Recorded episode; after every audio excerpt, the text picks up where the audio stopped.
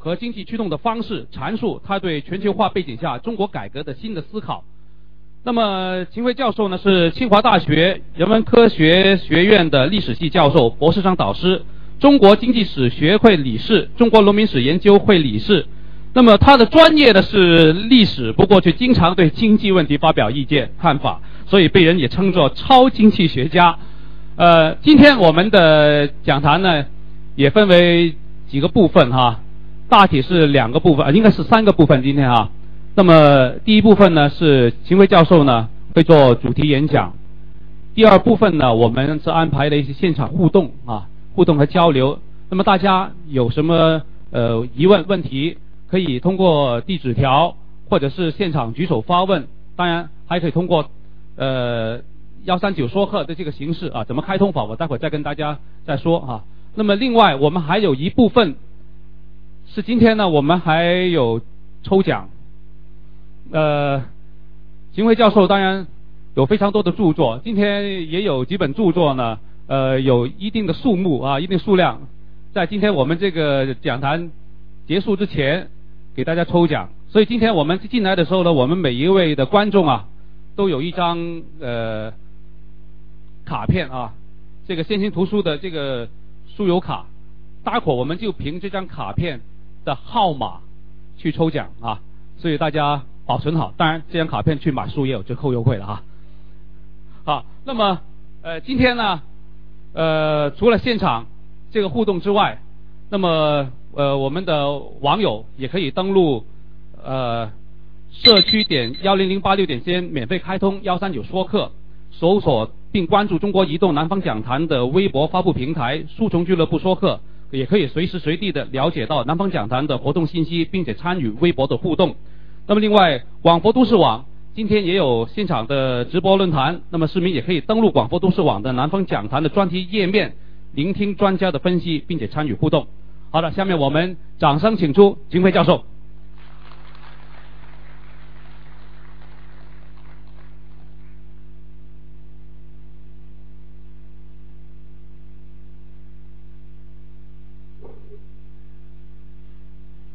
好，谢谢大家。这个。呃，今年是这个这个邓小平南巡二十周年，同时呢，整个不管是中国还是世界，可能都到了一个十字路口上。嗯，中国面临很多问题，西方也面临着很多问题，是吧？西方因为它是个民主国家，所以很多问题都是呃都是直接表现出来的，因为基本上。他们那里的一切问题都是显性的，像我们这种国家嘛，很多问题都是，呃，如果等到它显性的时候，往往就很严重，是吧？都现在还处在隐性阶段，但是，呃，也很大，所以都有一个向何处去的问题。那么，呃，为了理解这，而且这两种问题啊是非常不同的，尽管不同，在全球化的背景下，它又有一种互动。那么，为了理解这种互动，我们先看看西方发生了什么，是吧？呃，我们现在也都比较富了，我相信很多人也有机会到欧洲去旅游。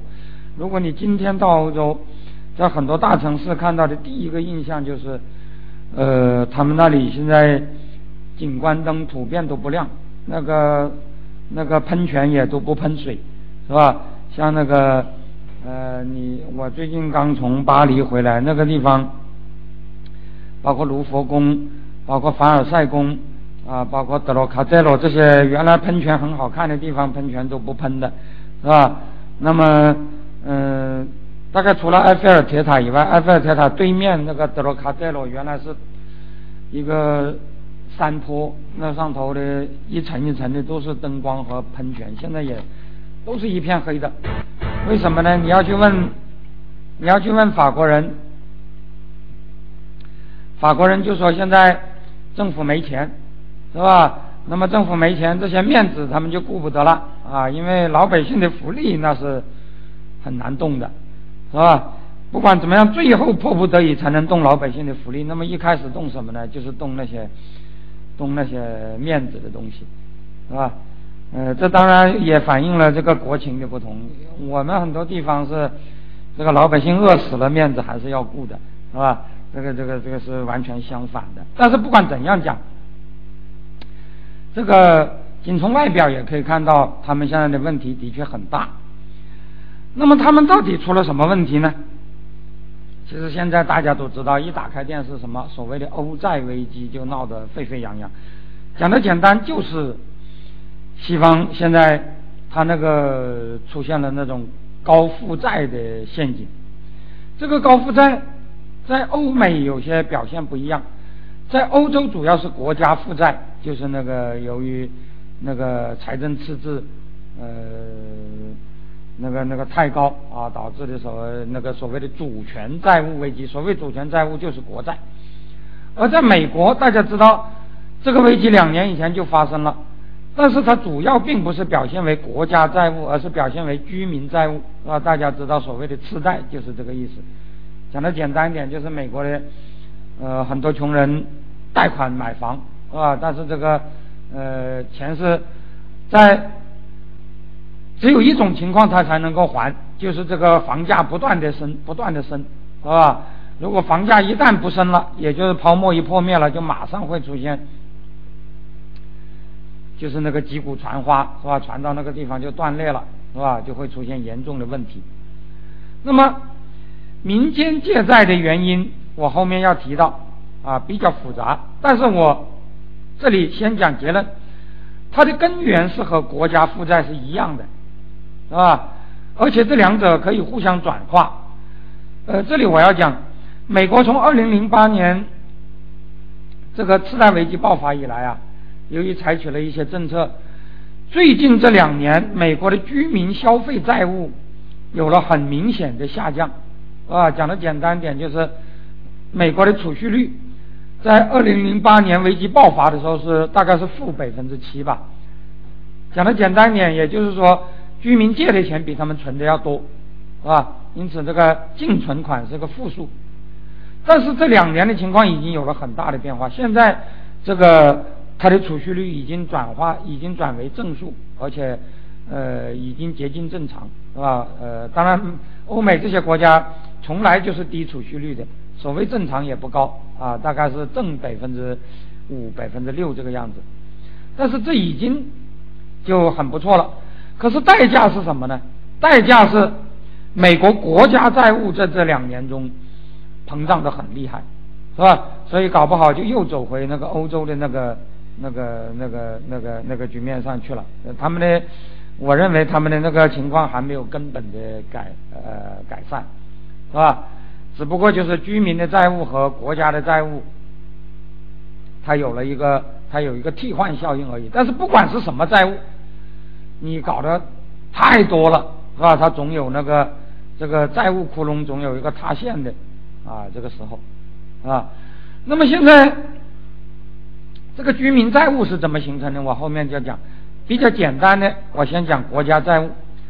国家债务怎么会搞成这个样子呢？那么欧洲发生危机了，他们就出现了争论。我们知道，传统上欧洲一直是多元的，是吧？有左派、右派，是吧？呃，左派比较社会主义啊，喜欢搞平等，是吧？呃，因此他们是主张搞福利国家啊，就是国家呃用高税收的方式从富人那里征税，然后搞社会保障、搞公共服务、搞二次分配，是吧？呃，使这个社会比较平等，是吧？穷人能够得到比较好的照顾，是吧？叫做高税收、高福利。那么右派。就认为国家征税，国家对经济的干预很不好。他们是主张市场经济的，他们主张自由竞争，是吧？因此他们不喜欢国家呃管的太多，是吧？因此他们是主张呃低福利，是吧？国家，但是高福利低福利，我后面就要讲到，它还有一点共同点的。这个共同点是什么？我后面就要讲。总而言之，他们认为。国家不应该搞那么多的福利，应该让大家呃自己对自己负责，是吧？在市场上呃有多一点竞争啊。他们主张呃自由放任，是吧？自由放任反映在财政上就是低税收、低福利。那么这两种思想的竞争，可以说反映在党派上，往往也是表现为那个左右两党的呃那种啊那种那种竞争，是吧？经常是呃呃这一次是左派上台，下一次就是右派上台，是吧？为什么呢？因为道理很简单，这两种思想都各有优点，也各有缺点，是吧？通常我们老百姓能够理解的就是自由放任会不会造成严重的两极分化呢？是吧？因此国家要管。但是国家如果管的太多，福利国家是吧？我们经常讲的一句话就是大锅饭，是吧？那么这个福利国家搞得太多，会不会影响经济的活力呢？讲的简单点，就是福利国家，呃，至少右派是这么说的，啊，右派说福利国家会养懒汉，是吧？使这个呃经济发展失去活力。这里我要讲，其实这两种。说法都是有道理的，是吧？不管自由放任还是福利国家，它的确都可以解决某些问题，但是同时它也有很多弊病，啊，同时也有各自的弊病。因此，本来他们就存在着这种争论。危机一来，这两派人沿着原来的思路就在互相指责，是吧？怎么会搞出危机来呢？那么右派就说，那就是因为你们搞高福利，是吧？结果这个。国家的开支太大啊，结果这个啊造成那个财政赤字不可收拾啊，导致这个公共债务的啊陷阱。那么左派就说，他说不是，他说是因为你们搞的自由放任太多，是吧？呃，尤其是因为自由放任，是吧？那个金融就特别自由，是吧？谁都可以借款啊，那个还不起的人也可以借，是吧？而且借来的那个债务有风险，可以交易，是吧？等等等等。由于过分的自由，尤其是过分的金融自由，是吧？于是就导致了现在这种情况，是吧？因此这两边就互相埋怨，是吧？一个说要解决危机需要降低福利，一个说要解决危机需要加强金融监管，是吧？实际上这两者现在都在做。但是，啊，阻力都很大，是吧？因为双方都互相不服气。可是我们这些外面去的人，是吧？可能因为我们是，不是这种争论中的当事人吧，是吧？有一句话叫做“旁观者清”，是吧？当时啊，前年在德国的一次会议上，我就啊，我就做过一个发言，我说啊，我说听了你们的演讲，我说我觉得。有些想法，是吧？我觉得虽然你们呃，刚才我讲了，自由放任和福利国家各有优缺点，但是今天你们的状况好像并不是这两种缺点中的任何一种能够解释的，是吧？为什么呢？因为道理很简单，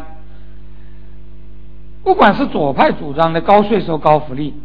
右派主张的低税收低福利，理论上讲，它都应该是财政平衡的，是吧？就是讲的简单点，就是有多少税搞多少福利，是吧？怎么会搞出一个一个大窟窿来呢？啊，当然，西方经济学中有一些学派是主张可以搞赤字财政的，啊，大家可能知道凯恩斯主义就有这种想法。但是凯恩斯主义讲的赤字财政也是可控的赤字财政，是吧？凯恩斯主义者也没有说国家可以无限的那个、那个、那个搞赤字的，是吧？那么怎么才会形成这样的赤字呢？是吧？大家想想，高税收、高福利，如果真的能够落实，是吧？我这里讲的是，如果真的能够做到。当然，他可能有别的毛病，是吧？比如有人说高税收、高福利会养懒汉，这个是另外一个问题，是吧？但是高税收、高福利会导致财政崩溃吗？是吧？如果他真的能征高税收，当然不会的。那么低税收、低福利呢？是吧？当然也不会的。如果他真能够能够把福利减下来，是吧？那么大家想想，在什么情况下？才会导致这个财政的崩盘呢，是吧？大家想想，是吧？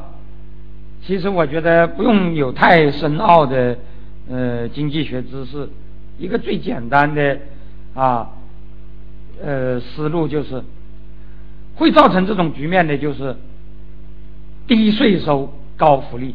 当然，我这里讲的低税收不一定是绝对量意义上的低税收，是吧？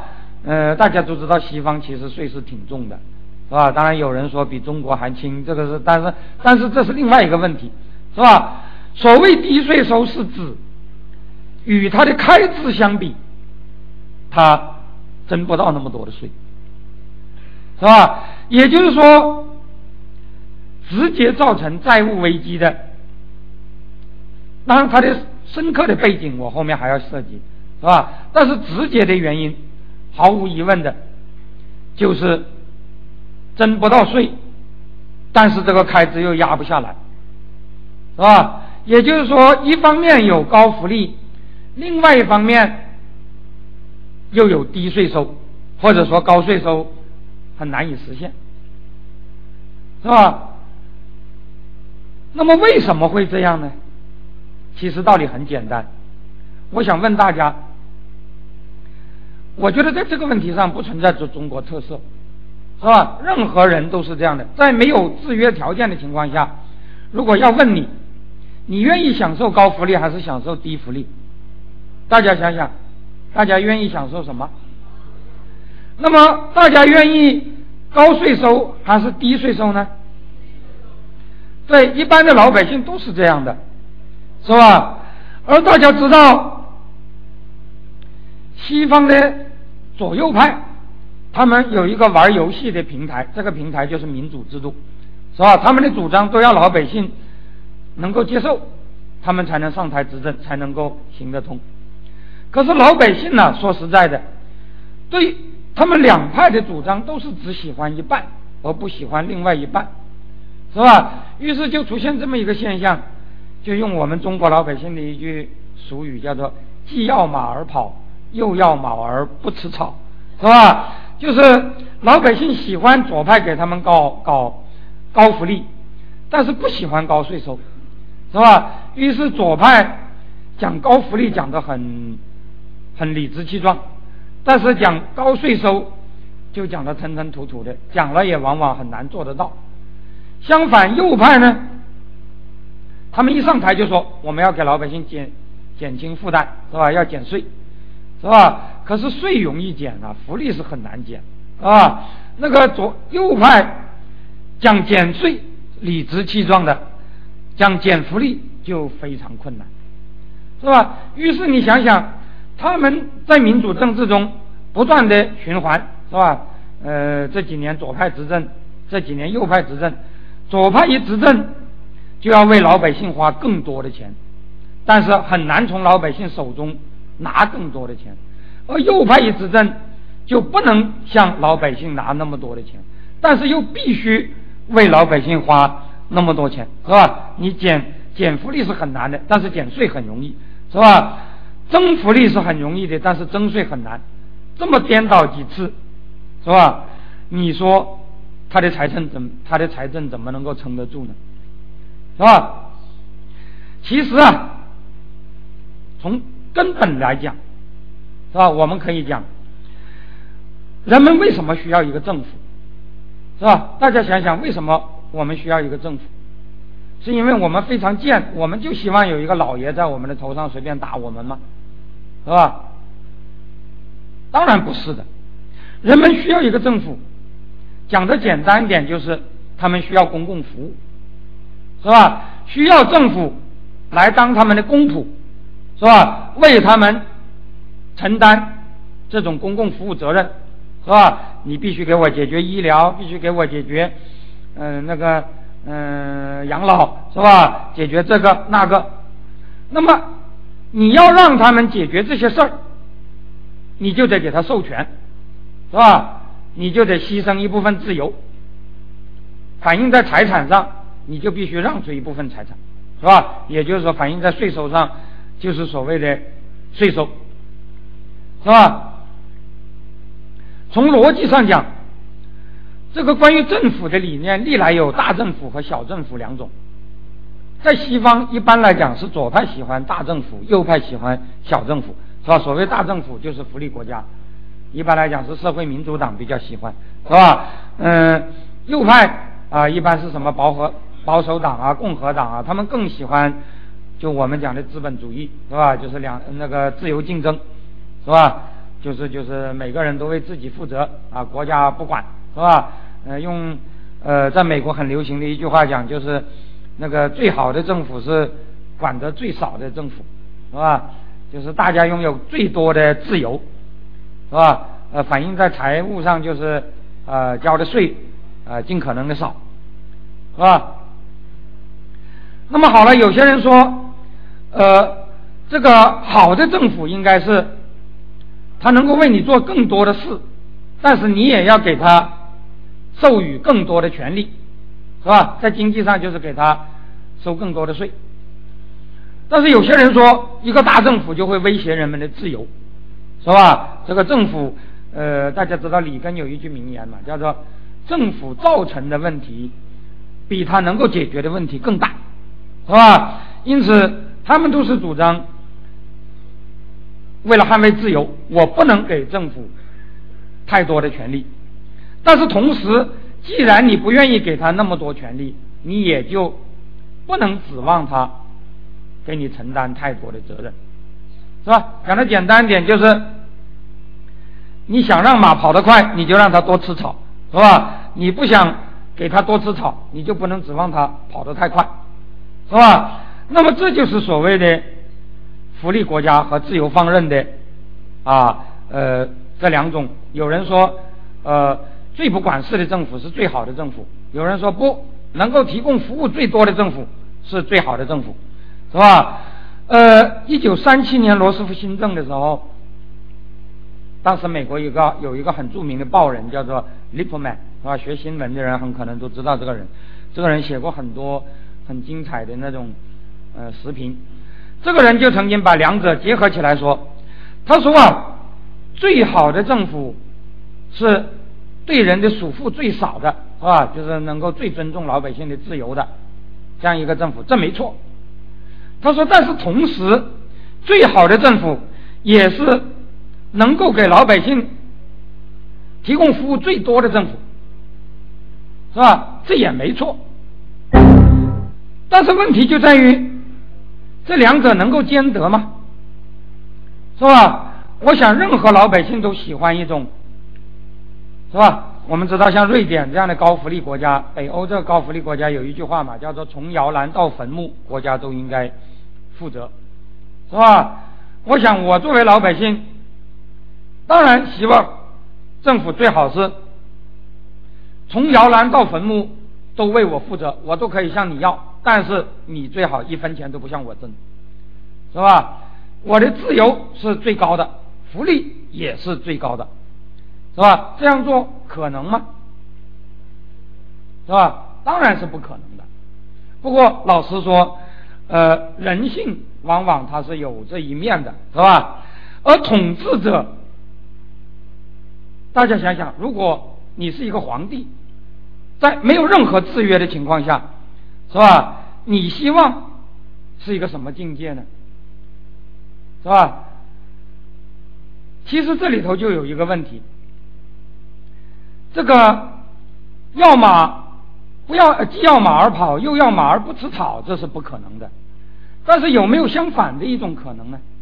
那就是这个马既不跑，但是他又要吃山珍海味，是吧？他既要横征暴敛，又不提供什么服务，是吧？权力大得无边，但是责任很少。那么你说这种状态，大家想想，这种状态可能不可能呢？嗯，不可能持续。为什么不可能持续？比方说吧，呃，我们通常讲，呃，在西方这些国家中，美国是一个比较偏重于自由放任的，瑞典是一个比较偏重于福利国家的，是吧？但是除了美国和瑞典以外，还有没有其他类型的国家呢？是吧？比如说，呃，很多国家在古代的专制时代，啊？比如说我们在秦始皇时代，秦始皇时代的秦国是一个自由放任的国家吗？啊，大家想想是不是？可是秦始皇这个政府到底是大政府还是小政府呢？是吧？如果你说他是大政府，谁听说过秦始皇搞过义务教育？谁听说秦始皇搞过全民健保？谁听说秦始皇搞过全民养老保障？所有这一切他都没有搞，但是他照样可以横征暴敛，是吧？这就是说，讲的简单一点，就是说，所谓的最好的政府，就是权力最小、责任最大的政府，很好，但是做不到。最坏的政府，那就是权力最大、责任最小，是吧？我觉得啊，其实。如果我们从人性的局限性而言，是吧？所谓人性的局限性，就是人们总是自私的，是吧？所谓总是自私的，不是说所有的人都是自私的，而是而是在没有制约的情况下，是吧？人们难免会有这样的一种取向，是吧？在没有制约、不考虑制约因素的情况下，老百姓总是愿意，是吧？既要呃。老百姓总是要希望有一个什么都能给你提供，但是什么都不向你要的政府。而皇帝呢，皇帝总是希望他想跟你要什么就可以要什么，但是我给你什么，那是由我来决定，是吧？任何东西都是你不能给我要的。是吧？我赏你一点，当然你就要喊万岁，是吧？你就我我给你一点可以，但是不给，你也不能跟我要，是吧？就像我们国家在有有一个时期是曾经是啊，老百姓如果不饿死，他就要他就要喊万岁，但是如果他饿死了，他也不能埋怨的，是吧？饿死了，啊那国家也没什么责任，但是不饿死，那就是那个那个恩情大如天，是吧？呃，比毛比呃。比母亲还要亲，是吧？我把皇上比母亲，这个这个这个母亲不如皇上亲，是吧？这个这个，因为我居然还没被饿死，是吧？那么像这样一种状态，那他当然也是喜欢的，而且这种状态是可能实现的，是吧？我刚才讲秦始皇时代是这样，是吧？实际上，这很多民族的以前都是这样。是吧？因为大家知道一个很简单的常识，福利国家是一个近代现象，但是国家横征暴敛并不是一个近代现象，是吧？自古以来就有横征暴敛的国家，但是提供是吧高水平公共服务的国家是很晚近的。那么以前的国家横征暴敛又不提供服务，他们是什么政府呢？他们是自由放任吗？当然不是，他们是福利国家吗？也不是，那是什么呢？就是我这里讲的所谓的最坏政府，是吧？最坏政府，这里指的是比福利国家和自由放任都坏，但是西方人很傻，他们是不相信世界上会有这样的政府的，是吧？尽管他们以前曾经也可能经历过这样的政府，但是他们已经好久。没有看到过这种状态了，所以他们总是以为天下只有这两种状态，就是要么是自由放任，要么是福利国家。因此，这两两这两边就打破头。他们从来不愿相信有一种第三种状态，是吧？但是他们要追求第四种状态，就是那种那既要马儿跑又要马儿不吃草的那种状态，是吧？那么我们说，为什么这个？最坏政府以前是有的，现在就做不到了呢，是吧？大家想想，为什么秦始皇的那种做派在现代文明中就行不通了，是吧？道理很简单，现代文明是建立在民主制度的基础上的，政府是老百姓的仆人，你的权利是我授给你的，我授给你这个权利，唯一的目的就是让你给我干活，是吧？或者说提供各种服务。因此，它天然应该有一种权利和责任对应的功能，不管是左派还是右派，是吧？左派就是说我给你多一点权利，你要承担更多的责任；右派是说我害怕你的权利太大，我不愿意给你太大的权利，但是我也不指望你替我承担太多的责任，是吧？大家想想是不是这样？这两种状况有一个共同点，那就是权利和责任是平衡的，反映在财政上就是税收和福利也是平衡的。这我这里讲的税收和福利都是广义的概念了，是吧？所谓税收是政府从老百姓那里拿的任何钱，是吧？呃，不一定是狭义的税收，是吧？呃，包括我们现在政府的各种收费啊，是吧？呃，征收的那种呃社会保障扣除啊。呃，包括卖地财政啊，是吧？等等等等，都在我刚才讲的这个广义税收的这个范围内，是吧？总而言之，政府要向我们拿钱，那是得经过我们同意的。怎么同意呢？那就是是我们要你干这个事儿，你才能够拿我们这个钱，是吧？我们如果不要你干这个事儿，你是不能向我们拿这个钱的，是吧？那么我们要你干这个事，当然就应该让你拿这个钱，是吧？这叫做不代无代表不纳税。那么在这种情况下，那当然就是我要你干的事多，我就应该让你拿的多，是吧？我害怕你拿的多，我就不能指望你干那么多事儿，是吧？也就是说，在这个坐标里头，它就是在那个这个呃这个。左上角和右下角，啊，这两个下象限里头，当然这两个象限到底哪个好，他们争得一塌糊涂，是吧？有的人说自由放任好，是吧？呃，自由放任大家就勤快，是吧？呃，福利国家养懒汉，是吧？有人说福利国家好，福利国家平等，而且大家没有后顾之忧，是吧？有保障，是吧？呃，但是。那个呃，就在这里争，是吧？但是理论上讲，虽然两者各有缺点，理论上讲他们都应该是可以维持的。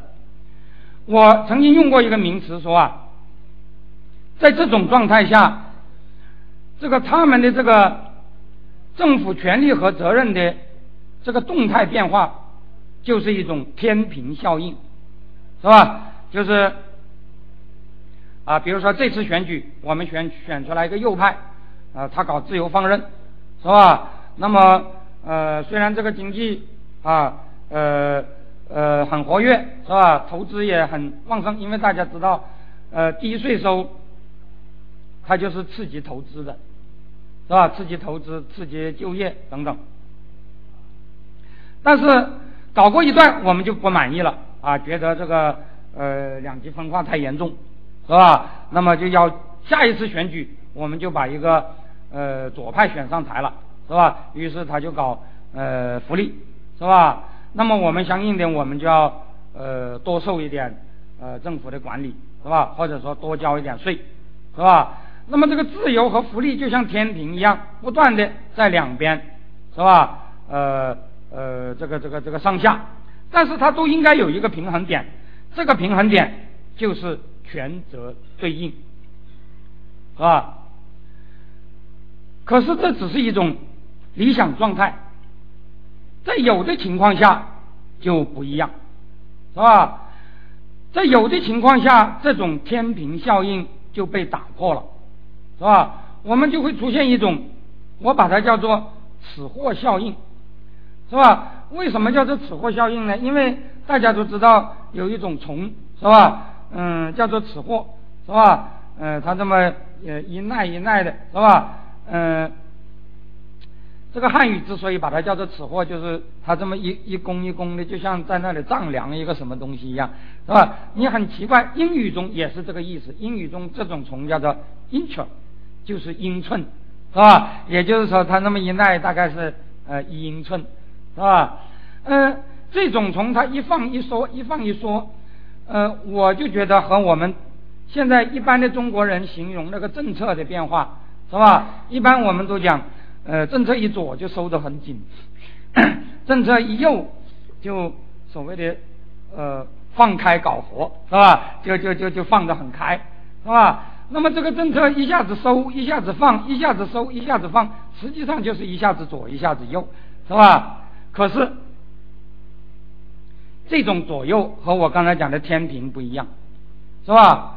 因为这种左右它有个很有趣的现象，就是由于它的某种机制上的问题，它不管是左还是右，都是要照顾某一种人的利益，是吧？比如说，西方的政治是民主政治，因此左右派他都要讨好老百姓，是吧？左起来，福利很容易扩大，但是税收比较难扩大，是吧？左起来，政府就要承担更多的责任，但是他要扩张权力很困难，是吧？如果右起来呢，是吧？那么。政府的权力就被压缩的很厉害，但是政府的责任却很难推卸，是吧？讲的简单一点就是，是吧？税收你要减，但是福利你不能减，是吧？那么它一收一放，一收一放都朝着一个方向，是吧？所以我把它叫做此货效应，是吧？这里我要讲。这个主张自大国家和小国家，这是所谓的左派右派，这两种思想都传入了中国，是吧？而且老实说，这两种思想在中国的发展，从理论形态上和西方并没有太大的区别，是吧？一个强调国家强大的好处，一个强调是吧？这个这个这个这个。呃，老百姓多一点那个那个机会的好处，是吧？呃，无论是自由主义，就是我刚才讲的呃极端的自由主义，就是自由放任了，是吧？还是社会主义，是吧？就是那个那个非常平等的，是吧？就是从摇篮到坟墓都由国家来呃负责，是吧？都是从西方来的，是吧？我们中国在秦始皇那个时代，既没有自由放任，也没有福利国家。是吧？这个呃，其实也不光是中国，就是西方也是一样。它近代的这些东西也是，也是只有两百多年的历史，是吧？这个这个以前在专制时代，他们也不是这样的，是吧？那么好了，如果在那种时代，它也有左右派，左右派的理论并没有多大的区别，但是玩游戏的平台是不一样的。在这个平台上，左右派不需要讨好老百姓，但是需要讨好皇上，是吧？我这里讲，所谓讨好皇上，是是指你主张的这个能够实现，是吧？能够被欣赏，而不是说你讲讲而已，讲讲倒不一定需要讨好皇上了，是吧？如果你不想高官厚禄，你只是想讲几句话，那你随便怎么讲都可以。但是你的主张。要能够被皇上欣赏，是吧？皇上也是有选择的，是吧？皇上第一，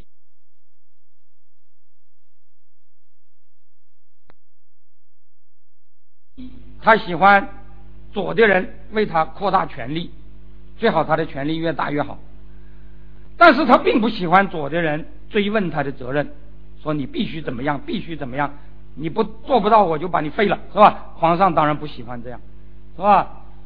但是另外一方面，皇上又喜欢右派为他推卸责任，是吧？说，哎呀，其实老百姓呃死活你是不用管的，是吧？不管怎么样，你反正没责任，是吧？呃，但是皇上不喜欢右派说你的权利是有限的，是吧？你很多事情是不能做的，是吧？呃，一般皇上都喜欢，呃，有一种人跟他说，你什么事情都可以做；有另外一种人又跟他说。你什么事情其实都可以不做，是吧？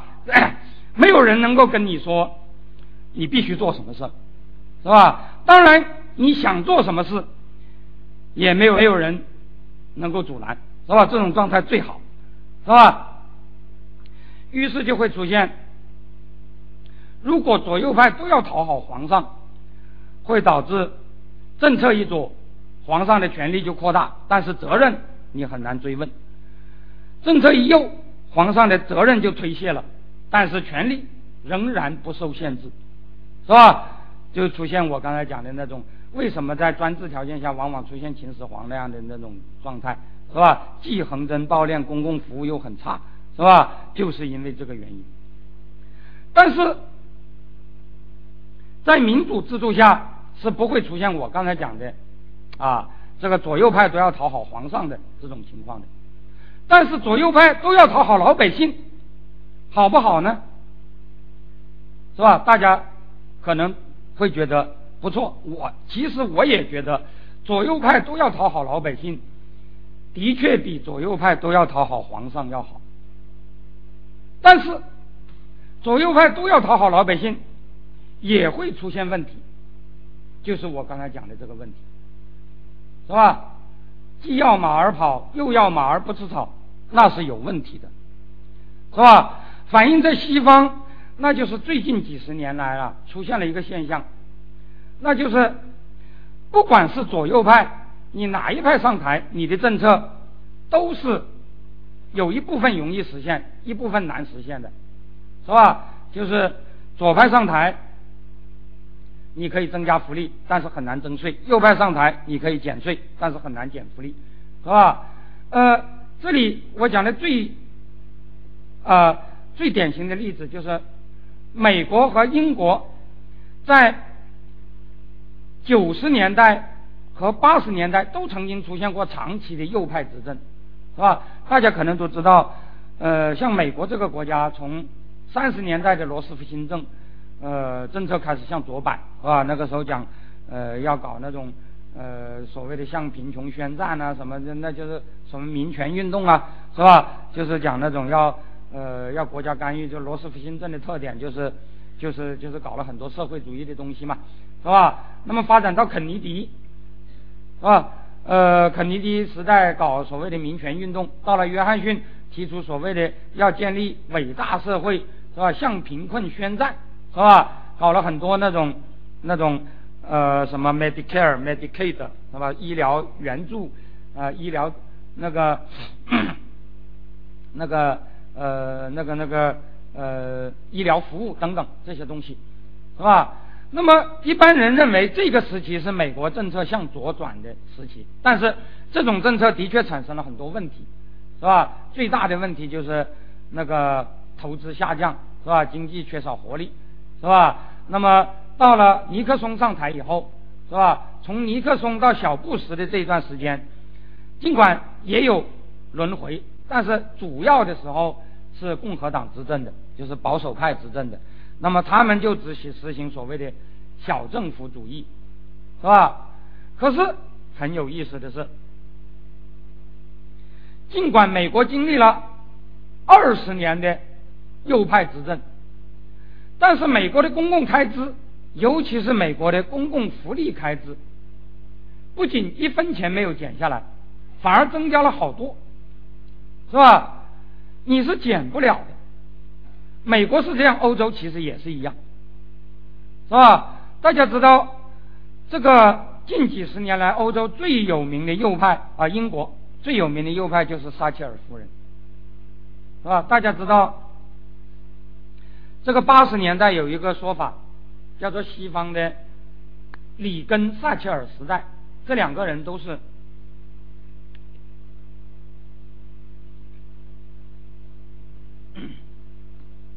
都是骂福利国家的，都是主张自由放任的，是吧？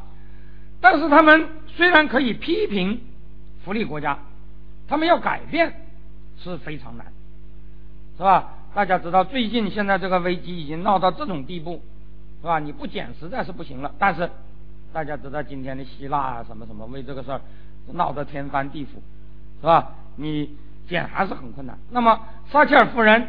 他说他要向福利国家宣战，但是他执政七年，福利开支一分不减，反而增加了百分之三十一，是吧？因此，这个撒切尔夫人第二次当选的时候，她所在的党就是保守党，虽然很高兴啊，因为我们党竞选获胜了嘛，是吧？但是很多人其实高兴不起来，为什么呢？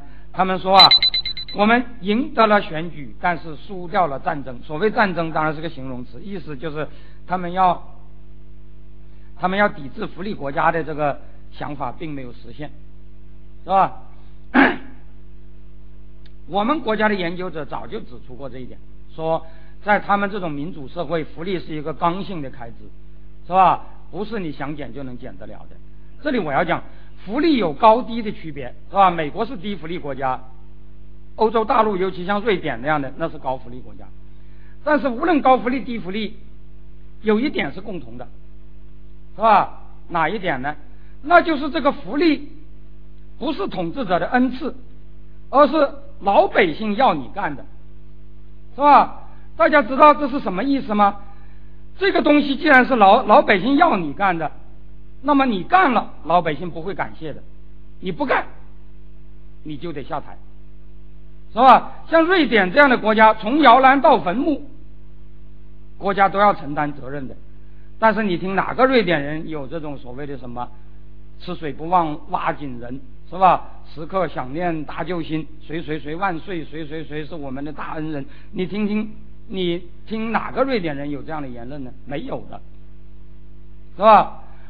但是正因为这是责任。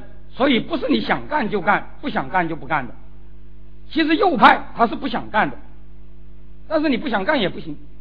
瑞典历史上也不是没有右派执政，是吧？像自由党在九十年代就曾经执政过好多年，但是你执政你也减不下来，是吧？但是这并不意味着右派无所作为，是吧？我减福利。的确是没有多大的本事，是吧？但是我可以增加自由，就像左派一样，是吧？左派要征税也很困难，是吧？这个作为也很难，但是我要征福利很容易，是吧？因为大家都支持，是吧？大家都喜欢。右派压缩不了福利，但是可以增加自由，是吧？在财政上。当然就是减税，是吧？那么在除了减税以外，还有别的，是吧？比如说，我可以扩大自由的面，什么面呢？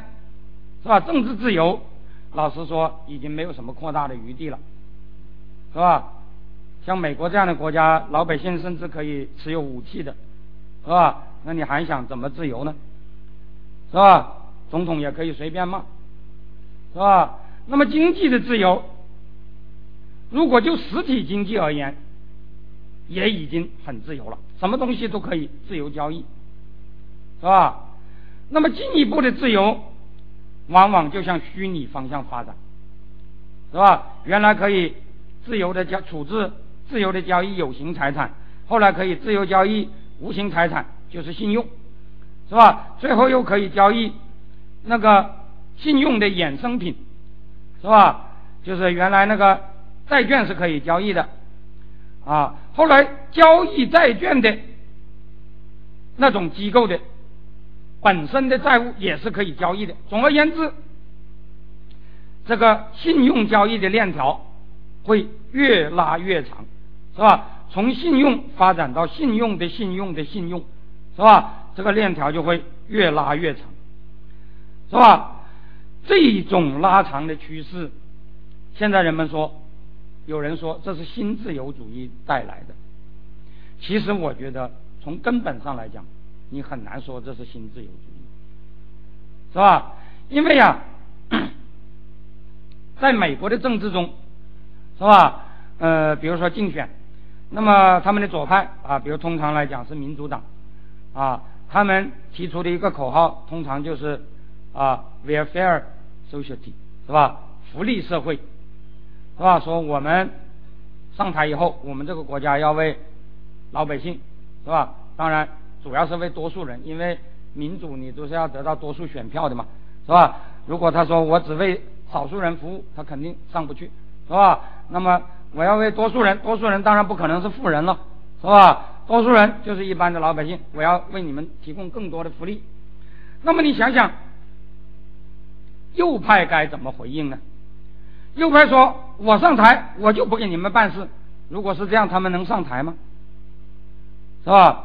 那他们当然会说：“我上台，我会给你们做得更好。”怎么更好呢？他说啊，左派会给你们，左派声称这个国家会更多的照顾你们，但是国家再照顾，你们不是还寄人篱下吗？我们如果上台，将会让你们不需要国家的照顾，你们自己就可以成为业主，是吧？他们提出的口号就是 ownership society，是吧？业主社会。可是大家不要以为这个业主社会是让一部分人先成为业主，是吧？这样的口号在那种地方是没有人敢提的，是吧？道理很简单，你让一部分人先成为业主，凭什么我要选你啊？是吧？那你就让那一部分人选你就是了，是吧？而且美国这个社会早就有一部分人是业主，是吧？还需要你讲吗？是吧？因此这句话的意思肯定是说，要让所有的人成为业主，而富人早就是业主了。因此这句话的实际的含义就是要让穷人成为业主，要让穷人成为业主是什么意思呢？是吧？如果你说要成为工厂的老板，那当然不可能人人都。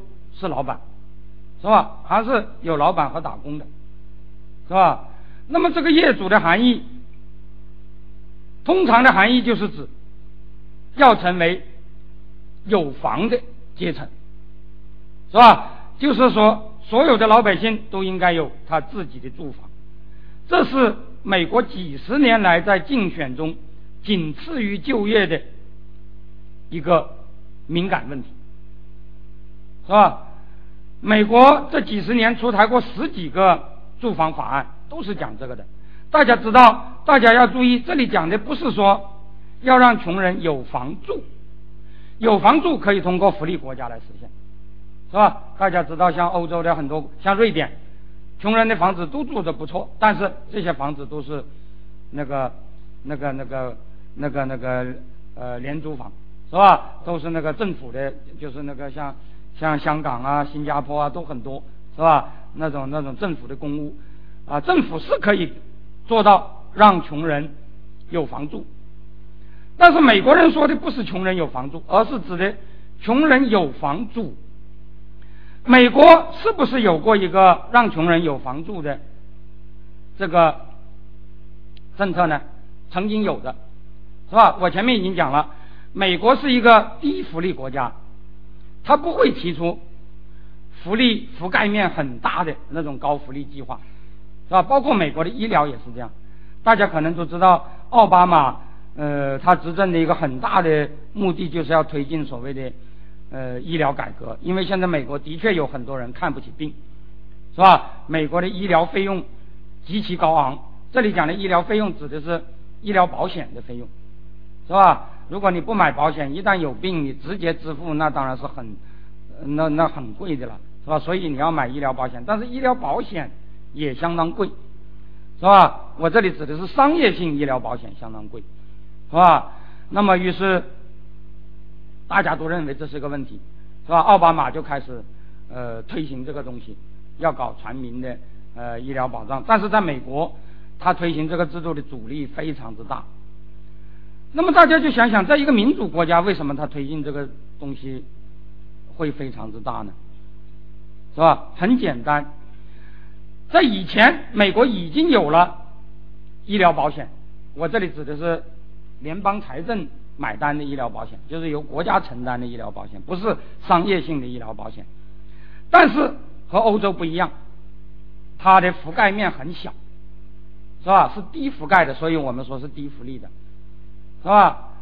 美国的医疗保险，美国的福利性医疗保险只覆盖了百分之十八的人，而英国是百分之百，是吧？因此我们说英国是高福利的，呃，或者相至少相比起美国来讲，它是高福利的，而美国是低福利的。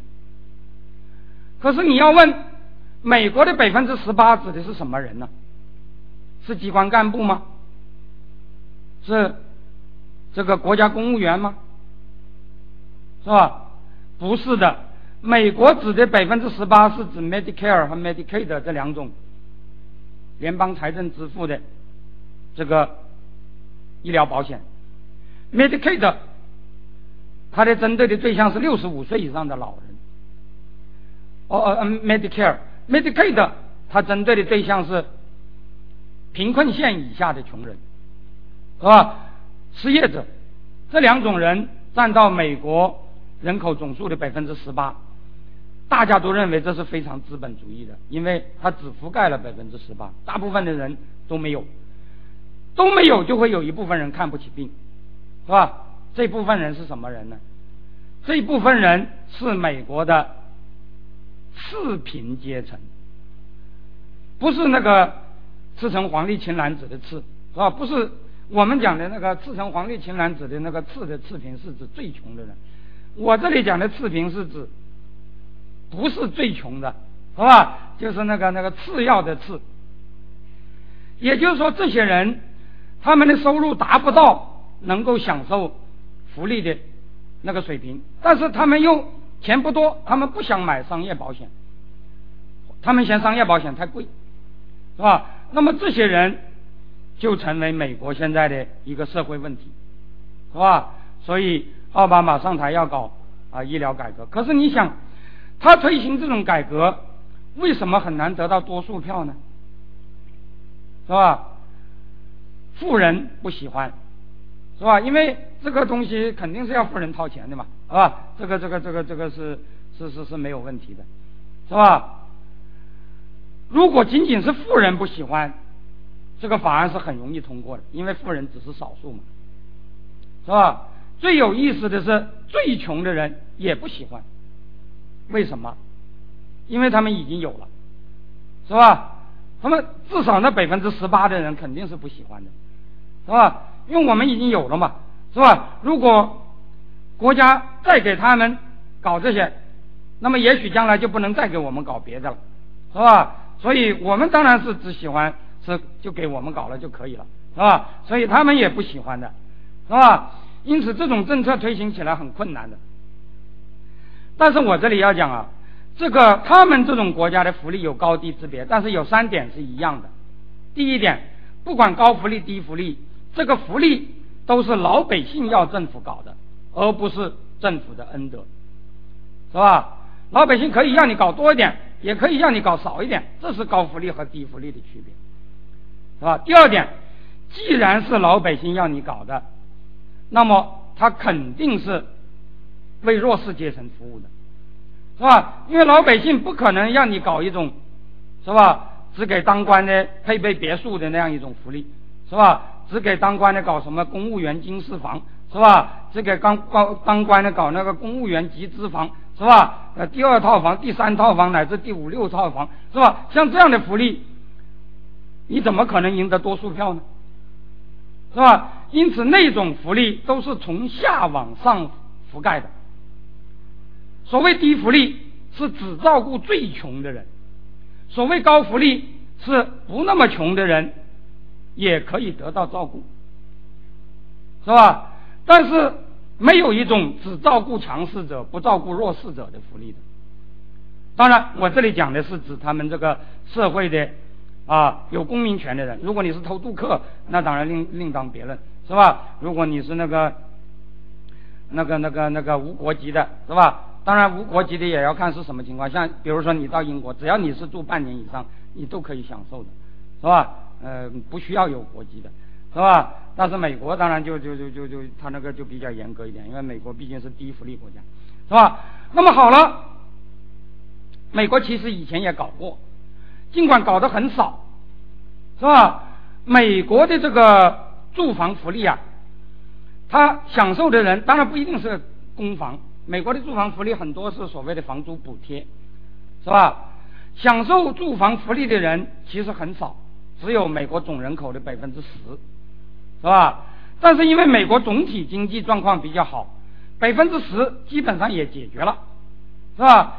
因此，美国穷人，我这里指的是他们本国公民，是吧？那些那些新移那些那些那些那个那个那个什么呃非法入境者什么什么那些呃姑且不论，是吧？这些美国公民中，穷人有房住，并不是非常严重的问题。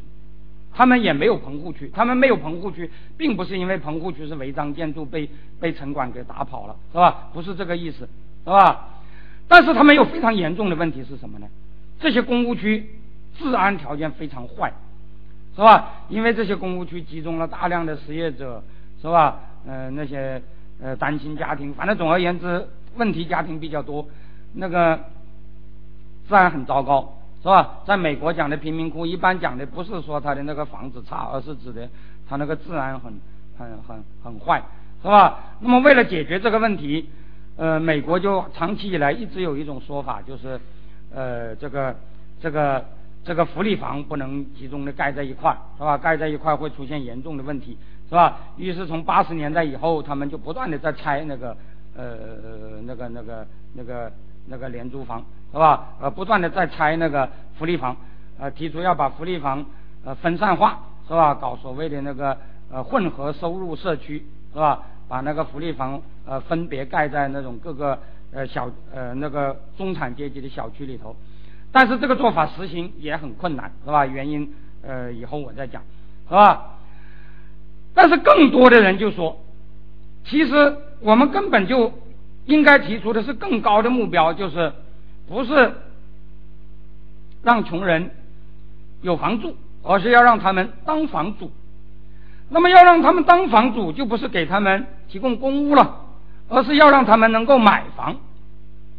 那么穷人明明白白是不能买房的嘛，要买房当然只能按揭，是吧？因此，美国几十年来一直有一个趋势，这个趋势我觉得你是不能只谴责小布什的。是吧？实际上，美国从罗斯福新政以来，它的住房按揭一直是沿着首付越来越低、还贷期限越来越长的那个方降低贷款门槛这个方向在发展，是吧？那么你想，这个贷款，我假定有一个最极端的概念，就是我可以，实际上这个现象。在呃次贷危机爆发以前已经出现了，就是当时有很多房贷是零首付的，是吧？就是我不需要首付，我就可以借钱，是吧？而且借钱的初期利率也很低，是吧？那么大家就何乐不为，都去借。问题是他们怎么还呢？是吧？怎么还有两种思路：第一，假定这个房价是在不断的攀升的。那么理论上讲，没有还不起的问题，是吧？因为你有这套住房，这套住房本身就可以给你带来收入，这个收入，那个供房没有问题，绰绰有余，是吧？但是它的前提是这个房价要不断的升，也就是说这个泡沫要越做越大，是吧？那么谁都知道这是很危险的，是吧？那么谁愿意去借这种有可能是坏账烂烂账的这种呃呃谁愿意去呃贷这种款呢？是吧？那美国政府有一个办法，是吧？他说这种债券高风险债券，是吧？你可以把它再卖出去，是吧？这就是所谓刺激市场，是吧？而且接受了这个刺激。债券呢，还可以把它打包了再卖，因为美国的资本市场是全球化的，是吧？大家知道，美元是世界货币，大家都愿意在美国投资。美国股市的股东，美国股市的股民来自全世界，其中也包括很多中国人，是吧？大家都去买美国的股票，是吧？那么银行把钱贷给穷人，是吧？然后那些投资公司啊。又从银行那里买了这些债券，是吧？然后又再卖给呃别的投资者，这种击鼓传花一直传到全世界，是吧？最终的结果就是把这个债务的风险给转嫁到了全世界，是吧？于是，一旦这个击鼓传花传到维持不下去的地步，就就发生严重的问题，是吧？这可以说是个非常严重的弊病，是吧？可是为什么会产生这个弊病呢？我觉得现在有些人说是华尔街的一些银行家太贪婪，这个有没有道理呢？有道理，华尔街的银行家是贪婪。不过话又说回来，谁不贪婪呢？是吧？那些零首付就买房子的人，他不贪婪吗？是吧？如果要讲人们的欲望的话，人人都有欲望，是吧？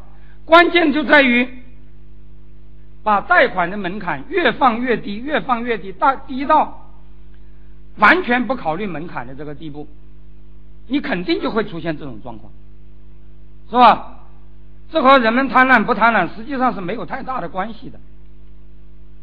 可是为什么会把门槛放到这种地步？是吧？我们现在有些人说，那是因为新自由主义，因为新自由主义主张不管嘛。是吧？主张自由放任嘛。可是老实说，如果不是政府的干预，门槛能放的那么低吗？如果真是自由放任，政府完全不管，哪个银行家愿意把钱借给明明知道还不起钱的人呢？是吧？房地美、房利美都是美国政府在后面担保的。讲的简单一点，就是。美国政府 由于为人民服务的需要，我这里讲的为人民服务当然是打引号的，是吧？因为如果到了这一步，已经是变态的厉害了，是吧？由于讲的简单一点，就是为了讨好选民，是吧？或者也可以这样讲，是吧？因为选民不同意，他们是不能当选的，是吧？他们用不着讨讨好皇上，是吧？呃，但是他们需要讨好选民。是吧？他们就由政府的一些政策，是吧？比如建立房地美、房利美，比如是吧？由政府啊推动这个呃这个刺激债券的这个这个这个这个这个打包上市，是吧？等等等等，是吧？由政府采取这种政策，使得通过风险转移的方式，是吧？使得啊呃来来，在全世界挖了一个大坑，是吧？呃，让美国的穷人能够买房子，是吧？有人说，这实际上是在做一笔传销生意，就是这样，是吧？但是我们知道，通常的传销生意吃亏的是什么人呢？是下线，是吧？就是击鼓传花，传到你最后接棒的。呃，那一帮人，可是在这是在这个这个这个传销啊，它的上线是谁呢？上线就是穷人和借给他的商业银行，是吧？这两拨人其实是其实并不是次贷危机的直接受害者，是吧？当然，如果一旦弄到经济彻底崩溃了，那穷人肯定也受害。是吧？因为实体经济如果垮了，你就业就发生问题了，是吧？你很多人就掉了饭碗，那当然就那不是买不起房子的那些人的问题，是吧？不是能不能供房的问题，是吧？那完全是另外的问题。你想想，如果你是一个零首付就买了房的人，是吧？如果你供不起，你就甩了，对你来讲其实损害并不大，是吧？但是最终买了这些债券的人就惨了。是吧？最终买了这些债券的来自世界各地。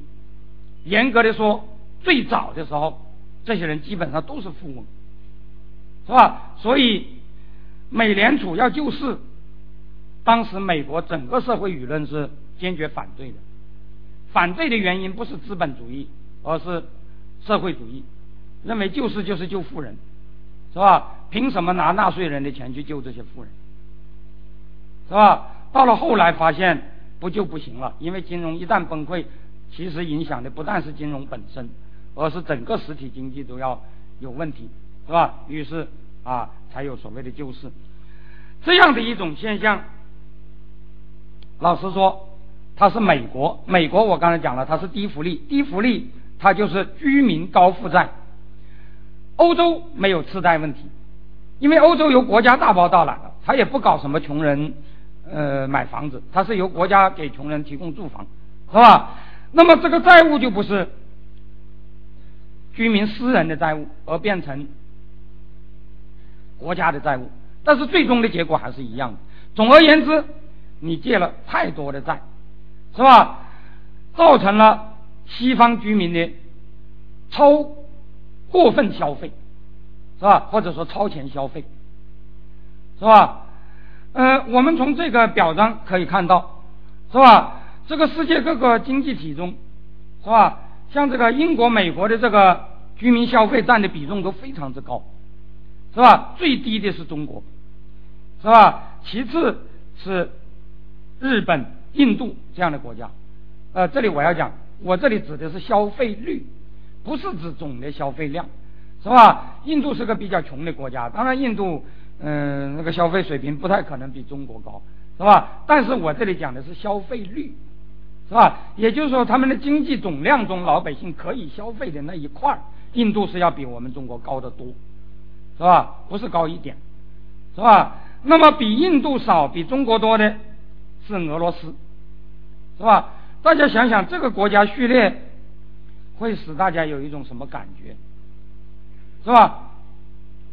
那么这种消费达到那样的水平，是吧？以至于借债消费，这里我要讲。国家负债和居民负债最终其实都是一个问题，就是超前消费、过度消费，是吧？穷人有房住还不够，还要穷人当房主，是吧？呃，等等等等，是吧？那么，那么，假如在这个过程中，是吧？你收税又收不上来，是吧？大家知道像。希腊就是这样的情况。希腊是个高福利国家，但是同时又是个低税收国家。所谓低税收，它的税率本来就不高，而且税率的实增率很低，这是希腊的一个很大的问题，是吧？这个希腊人那个呃那个那个那个那个呃规避赋税的那个渠道非常之多，是吧？那么怎么办？希腊就吃欧洲的大锅饭。是吧？因此，因为欧洲有一个很大的问题，就是，呃，货币一体化，但是财政并不一体化，是吧？那个那个，当然呢，就是就是就是等于是你，呃，钱是整个欧洲的，是吧？但是每个政府都可以有自己的预算，是吧？都可以发行高高赤字呃预算，是吧？呃，就会造成很大的问题。希腊是透支欧洲，美国是透支全世界，是吧？讲的简单一点，都是这个样子。那么，回过头来讲，他们的确问题非常严重，是吧？那么为什么会有这样的问题呢？是资本主义造成的吗？是吧？其实，如果我们读过马克思的书，就会知道，通常我们讲资本主义的毛病是截然相反的一种现象，就是消费不足，是吧？生产过剩，导致了严重的。过剩危机，是吧？那个那个呃，按照我们以前的说法，是资本主义就是特别重视积累的，资本家不断的剥削老百姓，把把老百姓剥得穷穷的，呃，购买力很低，买不起什么东西。但是资本家赚了钱又拼命的扩大生产，到了最后过剩危机爆发，是吧？呃，烧呃烧小麦，呃倒牛奶，炸高炉，呃砸汽车，是吧？一九二九年据说就呃发生的就是这种现象。当然。我这里讲，一九二九年发生的危机是不是可以这样解释？在西方是有争论的，是吧？但是的确有很多人相信这种解释，是吧？而这种解释，如果我们把资本主义理解为，是吧？就是为那些疯狂的积累者，就是所谓的资本家了，是吧？呃呃，考虑的一种制度。那么当然，你也可以说会有这种状态。可是美国现在出现的。或者说西方出现的是这样的问题吗？是吧？不但不是这样的问题，而且恰恰是完全相反的问题，是吧？这里我倒是要讲，我们八大的时候曾经有过一个说法，说社会主义社会也有矛盾，什么矛盾呢？社会主义社会的矛盾是人们群人民群众不断增长的消费需求和生产力的低下之间的矛盾，是吧？大家如果读过八大的报告，就会有呃就会有这样的感觉。如果你看到这两种表述的话，你会有一种很怪的想法：美国现在正在发生社会主义的危机，而中国现在正在发生资本主义的危机，是吧？大家都知道。我们国家现在产能过剩是极其严重的，是吧？我们国家对外需有非常深的依赖，原因就是因为我们国家的老百姓生产的多，消费的少，是吧？这个如果没有外需，我们恐怕就会出现一九二九年的这种状况，是吧？恐怕很多产品就得销毁，是吧？就没有出路，是吧？我们是靠外需来缓解了这个东西，是吧？那么，按照马克思的说法，资本主义是有问题，但是那个问题好像是现在我们在中国看到的那种问题，而不是在美国看到的那种问题，是吧？那么有人说这是文化造成的，是吧？那么西方文化会不会造成超前消费呢？是吧？西方文化，比如说美国吧，很多人都说美国是新教国家。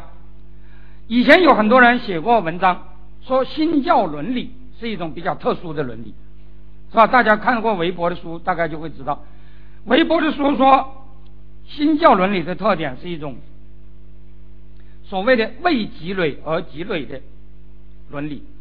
什么叫为积累而积累呢？就是新教徒认为他们的积累是在荣耀上帝，这是新教徒的一种天职 （providence），是吧？他们积累并不是为了将来消费，是吧？也就是说，我赚钱不是为了将来买房、呃买车、呃吃的好一点，为什么呢？就是没有目的的，目的就是上帝喜欢，是吧？为积累而积累，因此他说这个呃新教伦理就使得美国人啊呃压低消费、增加积累啊等等等等，是不是这样？当然是有争议的。有人说。不仅新教是这样，中国人也是这样，儒教也是这样，还有的人说天主教也是这样，是吧？说不止新教徒是这样的人很多，但是以往并没有多少人说美国人不是这样的，是吧？也就是说，如果就他们的文化传统而言，其实他们也不是这样的，是吧？说实在，如果他们一直是这样。他们也不可能有今天，是吧？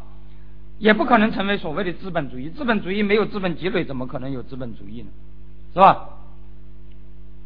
那么好了，既不是经济原因、经济体制的原因，也不是文化的原因，那么我们可以想到的就是政治原因喽，是吧？的确，我刚才讲了，很可能就和政治有关，是吧？你看看我刚才的这个。居民消费率的这个比重，一个很有趣的现象就是，越民主的国家，居民消费率越高，是吧？呃，美国、英国最高，中国最低，是吧？然后那个印度、日本次之，是吧？俄罗斯，是吧？很多人都认为它呃不太民主，但是呃也还是有一点了，是吧？那就是介于其中，是吧？它为什么会这样呢？其实道理很简单，就是我刚才讲的这个，这个啊民主制度下的那种此货效应，是吧？这种此货效应就造成了，是吧？自由和福利的同时扩大，所谓的既要马儿跑，又要马儿不吃草，是吧？那么这种这种东西肯定是不可行的，是吧？你可以说它很好，但是它是不可行的。你要追求，肯定就要出问题，是吧？不管是美国式的这个风险支付，还是欧洲式的财政支付，是吧？风险支付就造成居民高负债，财政支付就造成国家高负债，最终是一样的，借钱消费，超前消费，是吧？呃，相对而言，生产的少，消费的多，是吧？为什么会造成这种局面呢？就是我刚才讲的这种吃货效应，是吧？这是由于政治原因。可是如果如果我这样讲，大家就讲了，那如果是这样，的民主政治不就糟糕透了吗？是吧？民主政治怎么还是一种好东西呢？是吧？可能大家如果看我的文章，大家会有一个印象，我其实在中国是。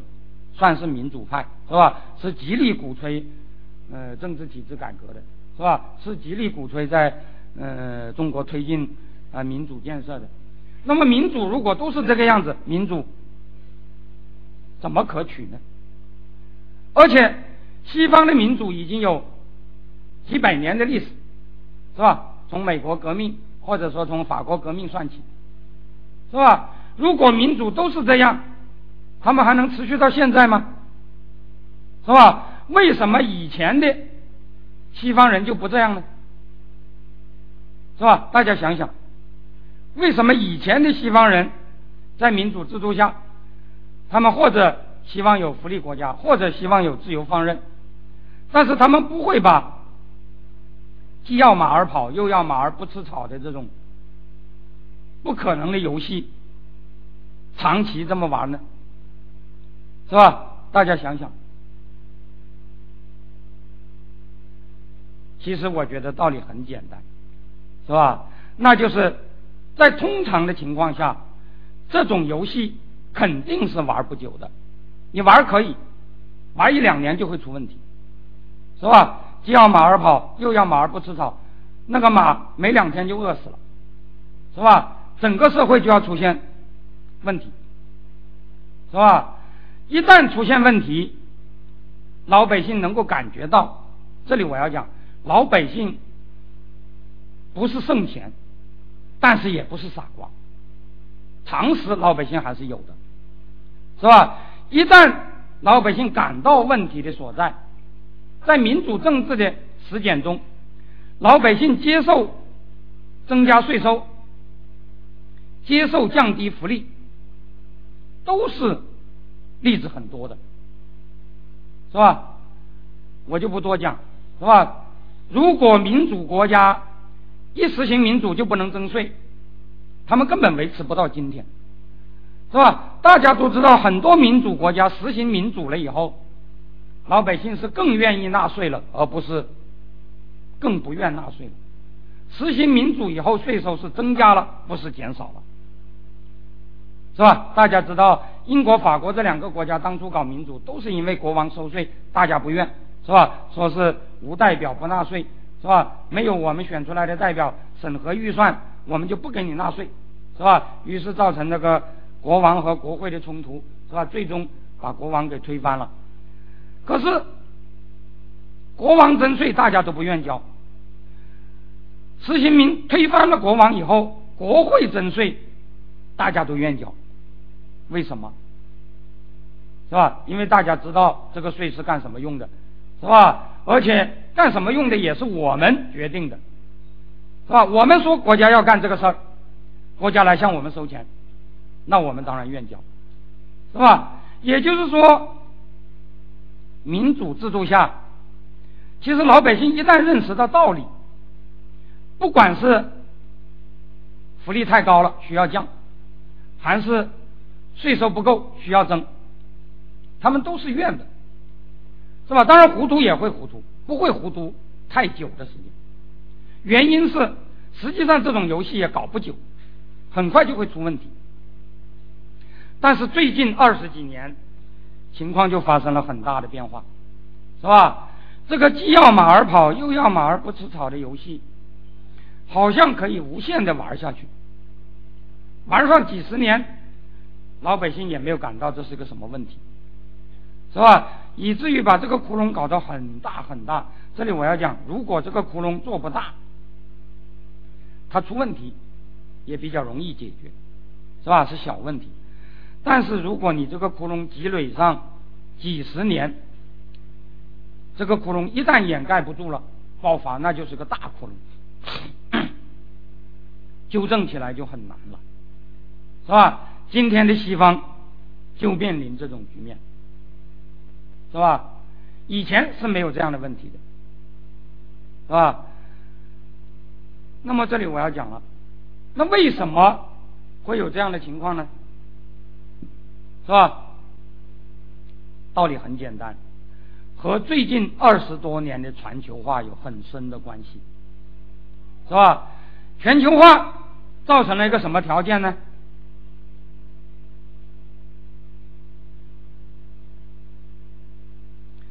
造成了一个什么条件呢？第一，全球化使得西方国家向全球透支有了更多的空间，是吧？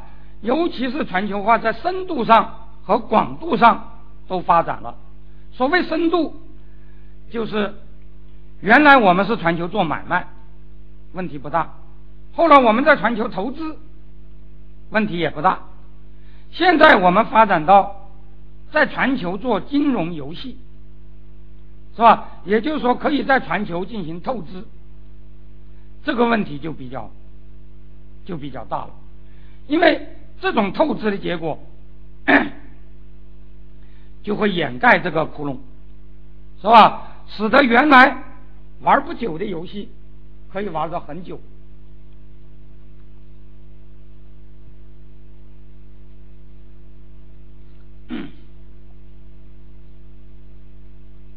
那么好了，虽然全球化使它有可能从全世界透支，但是还有一个问题啊。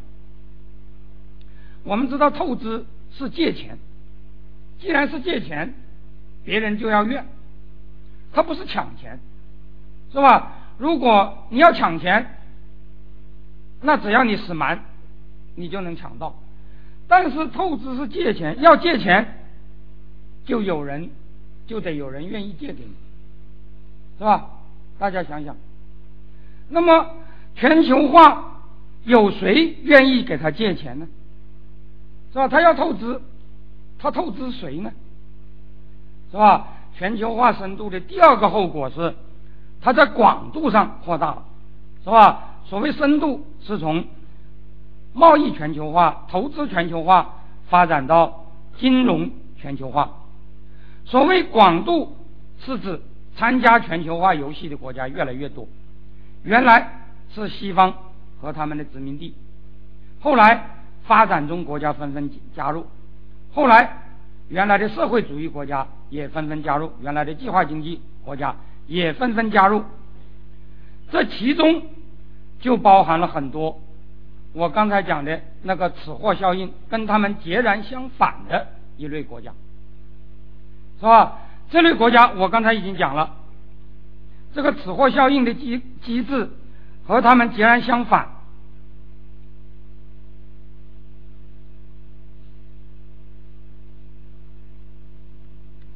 是吧？是上面那个此货，而不是下面这个此货，是吧？那么这个此货造成的结果和西方正好相反，是吧？今天如果你到西方和中国去旅行，你第一个感觉就是西方太穷了，中国太富了。我这里讲的穷和富，指的都是政府，是吧？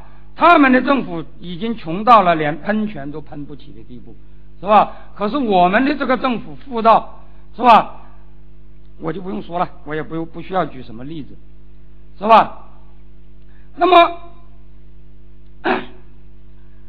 我们中国的这个经济的产能过剩，或者说需求不足，也成为一个非常严重的问题，是吧？大家知道“拉动内需”这个口号，我们已经喊了二十年了，是吧？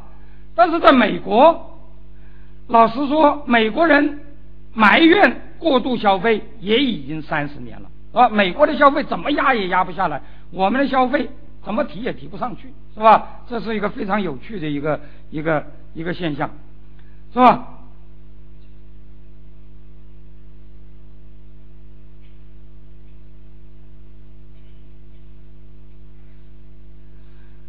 那么为什么会是这样的现象呢？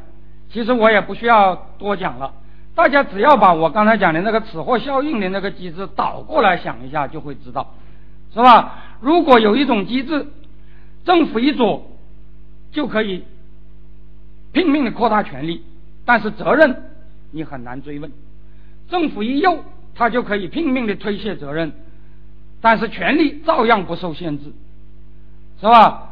呃，这里我要讲啊，中国的很多政策你一定要揣摩这个上面的意志，否则你是行不通。比如说，我们搞改革有一个口号，大家可能都知道，八十年代很流行，叫做“不找市长找市场”，是吧？这个口号是谁听了高兴呢？当然是市长听了高兴，是吧？那个意思是说，哎呀，你看计划经济你多累呀，是吧？老百姓什么柴米油盐，什么生老病死，老要找你的麻烦，是吧？你看你要搞好多好多的服务，现在搞市场经济很好，是吧？老百姓都到市场上自生自灭，是吧？嗯，这个这个，教育也市场化，医疗也市场化，是吧？嗯嗯嗯，你什么都不用操心了，是吧？哎，他觉得这市场经济的确是个好东西，但是市场经济真的是这样的吗？是吧？真正的市场经济应该是限制市长权力的。不是老百姓不能找市长，而是市长不能找老百姓的麻烦，是吧？计划经济条件下，市长无所不能，他可以随便找老百姓的麻烦，是吧？比如我要搞国营企业，我就把你民营的灭了，是吧？呃，我如果是吧，呃，对你哪个民营报纸不满，我就把你封了，是吧？如果按照市场经济的原则，你就不能随便去找人家的麻烦。是吧？比如你搞国营企业，你就要跟民营企业竞争，是吧？如果你啊嫌某个报纸不好，是吧？比如说《南方周末》是不是有点问题，是吧？那么你就得办一张更好的报纸，在市场上把《南方周末》给压倒，是不是有这样的报纸呢？好像也有，是吧？我们现在看到那个《环球时报》报的办的就不错，是吧？《环球时报》的取向应该说是和那个。南方周末是完全不一样的，是吧？这就有点市场经济的意思了，是吧？我不封你，但是我我办一张报纸去跟你竞争读者，这就叫做叫什么呢？叫市长不找市场找，是吧？市场经济本来应该是限制政府的权利的，是市长不能找老百姓的麻烦。但是你这么一讲，市长脸就掉下来了。如果是这样，我干嘛要搞啊？是吧？市长市场经济是限制我的权利的，我能干吗？是吧？他马上就不听，那怎么办呢？你要哄他，你就得说：哎呀，这市场经济对你是有好处的，是吧？你权力照样还是那么大，只是老百姓不能找你的麻烦了，是吧？你的麻烦就小了，是吧？这个这个老百姓都自生自灭了，是吧？你什么责任都没有了，多好啊，是吧？哎，他一听，觉果然很好，是吧？于是他就有这个积极性了，是吧？所以。在这种状态下，你就会造成，是吧？这个自由和福利双不足，是吧？这里我要讲，自由和福利这两者都和消费率有关，是吧？有保障，大家就敢花钱，这是大家都知道的。我们中国为什么储蓄率高？很重要的就是和社会保障不健全有关，是吧？有保，美国人为什么不存钱？就是因为他们有保障，是吧？有保障，你就敢花钱；有自由，你就会花钱。这两者叠加，消费率当然就上去了。如果这两者都缺，那就反过来：没有保障，你就不敢花钱；没有自由，你花钱的可能也很小，是吧？因此啊，这种机制就造成我们国家出现了另外一种问题。老实说，有现在经常有人说中国会不会也发生次贷危机？我觉得绝对不会的，是吧？因为中国根本不会出现那种，是吧？那种什么呃，这个这个这个老百姓呃玩着命的消费，政府穷得一塌糊涂。中国从至少在中国目前的体制下是不会有这样的现象的，是吧？但是中国会有另外一种现象，就是和美国恰恰相反的这种现象。是吧？就是我们的消费不足，过度依赖外需，是吧？产能过剩，疯狂的投资，是吧？靠投资来拉动经济，而投资产生的产能你又消化不了，是吧？这种状况也隐含着非常严重的问题，是吧？而很有趣的是，正是因为有了中国这样的国家，西方的这种既要马儿跑又要马儿不吃草的游戏，就可以玩二十年都不出问题。当然，一出就出了大问题，是吧？那么，中国的居民消费率也不是从来就那么低的，是吧？大家可以看一下中国的居民消费率，是吧？其实，在文革前，它就很低，是吧？呃，当然比现在高，比现在高，并不是说呃文革前中国呃的消费水平比现在高，而是呃文革前的中国经济总量很低很低，是吧？但是消费率比现在还要高一点。改革开放最早是把四人帮时期的那种专政，是吧？大家知道那个时候叫做无产阶级的全面专政，是吧？那个时候把大家管的都，呃，那个那个非常之举手投足都都都都都呃都都都都都什么，是吧？因此文革一结束，就出现了消费率上升的趋势，是吧？从一九七八年到一九八一年。一九八二年这几年，八十年代初是中国消费率最高的时期。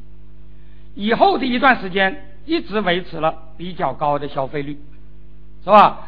那个时候你在中国是听不到“拉动内需”这句话的。恰恰相反，那个时候有一种担忧，就是害怕中国人消费太多，是吧？大家可能知道，一九八七年，呃一个青年学者王健。提出所谓“大进大出，两头在外”的呃发展方向，呃被被国家采纳了，这就是后来中国转向所谓的呃外向型经济发展的开始，是吧？王健的那个报告就讲得很清楚，说我们中国要走这条路，最大的障碍就是老百姓消费太多，使得腾不出东西来出口，是吧？我们生产的东西老百姓消费还不够呢，拿什么去去卖呀？因此他提出的一个主张是。要限制中国的老百姓消费，这个计划中央很赞成，就接受了。而且从八七年到八九年，也采取了一些措施来进行所谓的消费降温，是吧？可是基本上毫无效果。从八七年到八九年，中国消费率仍然维持相当高的水平，是吧？你看看这个就会知道，什么时候出了效果了呢？九零年开始是一个拐点，唰一声，中国的消费率一年就跌了好几个百分点，然后掉头向下，是吧？从百分之五十三，连续五年就掉到了百分之四十三点五。大家想想这是怎么造成的，是吧？九零年和八九年之间的区别是什么？这个我不用讲了，是吧？那么这个。这个八九年是一个拐点，八九年以后连续五年，这个消费率就低到了百分之四十三点五，是吧？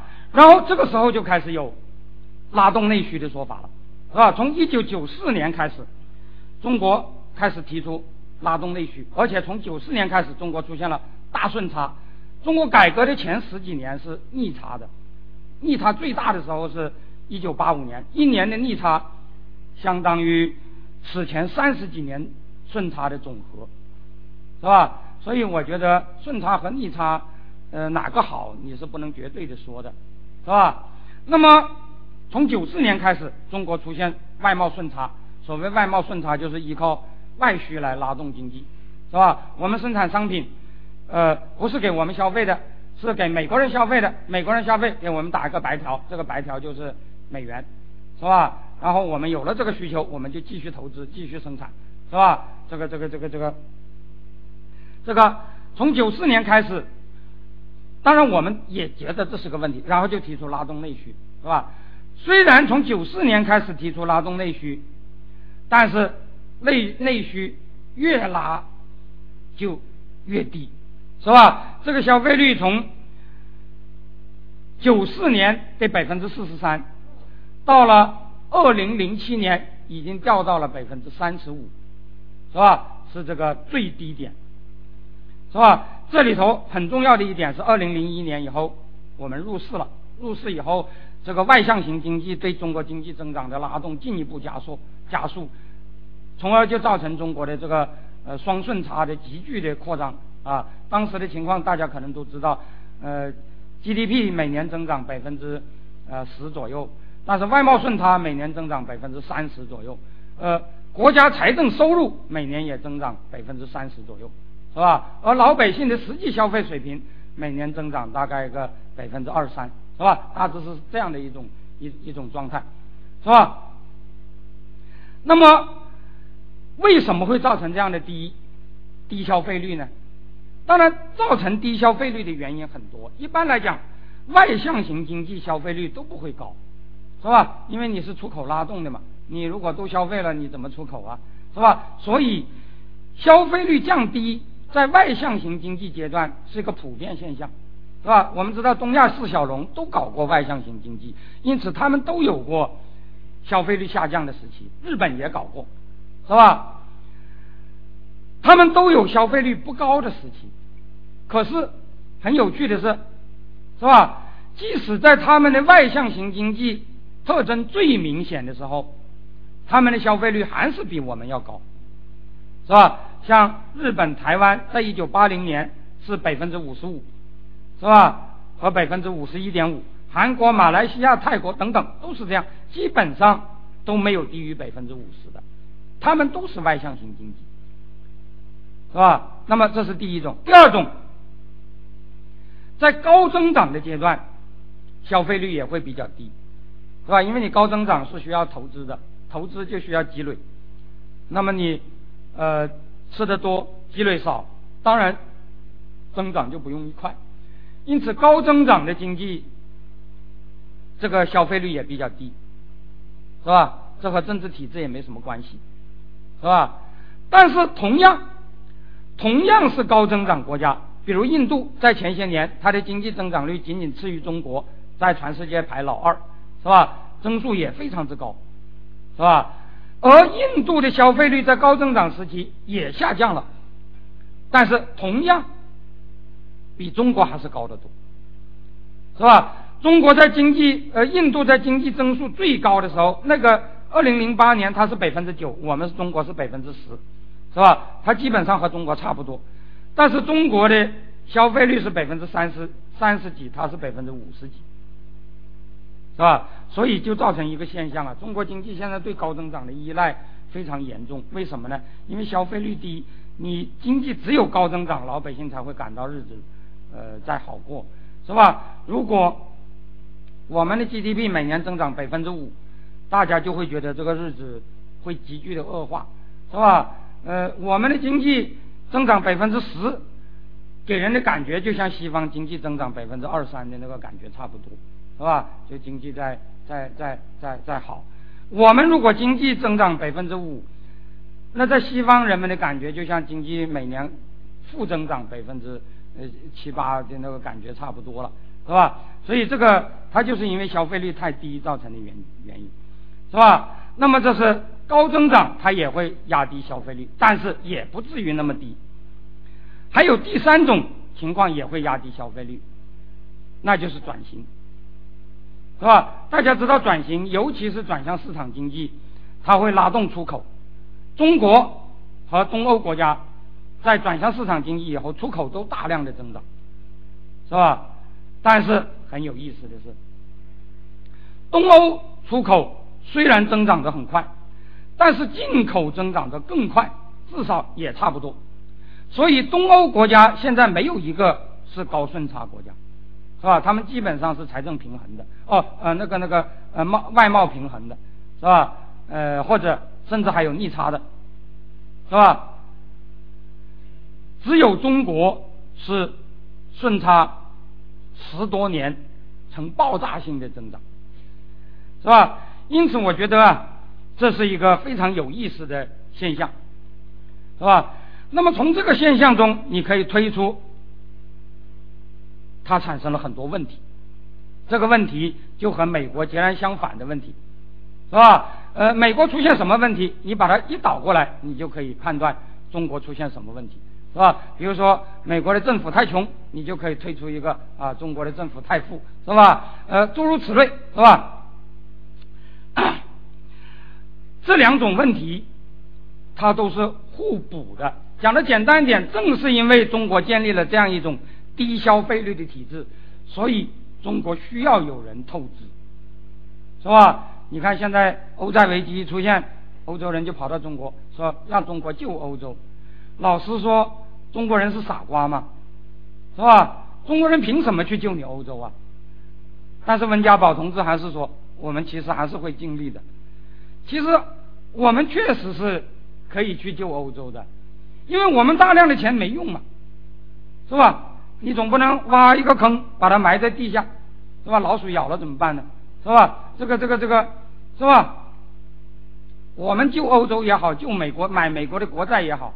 老实说，也不是去做雷锋，是吧？我们就是对外需有依赖，这一点你不能忽视。这一点我要讲，最近美国两年的这个消费率在上升，哦不，消费率在下降，储蓄率在上升，是吧？我刚才已经讲了，它已经呃基本上恢复到正常，但是它国家债务还是很大，所以美国经济现在还是有很大的问题。但是它那个储蓄率是在上升。我们国家有两个经济学家，前段时间一直在写文章，说这对中国经济是个坏消息，因为它预预示着中国经济的那个外需环境在进一步的萎缩，是吧？讲的简单一点，现在中国的这种毛病和西方的毛病已经形成一种形成一种互补，在双方都产生了很多的问题，这种互动使得他们的消费越来越变态，我们的增长越来越畸形。是吧？那么这两种体制，只要有一种玩不下去，第二种就很难持续，是吧？讲的简单一点，如果经中国经济正常了，西方去透支谁呀？当然还可以去透支别的，比如越越南之类，但是毕竟那些国家小嘛，是吧？最大的经济体还是被他们透支的最大的经济体还是中国嘛，是吧？那如果美国或者整个西方，他没有这种机制了，那我们的外需向哪里找呢？是吧？因此啊，这里我要讲，双方只要有一方变化，第二方也得变，是吧？而这种变化最简单的说法就是，是你变还是我变？讲的简单一点，现在有人说美国在学中国。其实美国人是不可能学中国的，但是我我要说，假定美国人真的学了中国，他们现在的问题就会一扫而光，是吧？道理很简单嘛。美国如果突然间实行了专制制度，是吧？我，是吧？我取消你的自由，说取消就取消了，没有自由你还能消费吗？我取消你的福利，说取消就取消了，没有福利你还敢消费吗？是吧？如果这两个条件都没有了，它的消费率哗一下就掉下来了，是吧？就像我们八九年以后的那种状况一样，是吧？但是问题，美国人愿干吗？大家知道，目前的这个经济危机，很多人都说是福利国家的危机。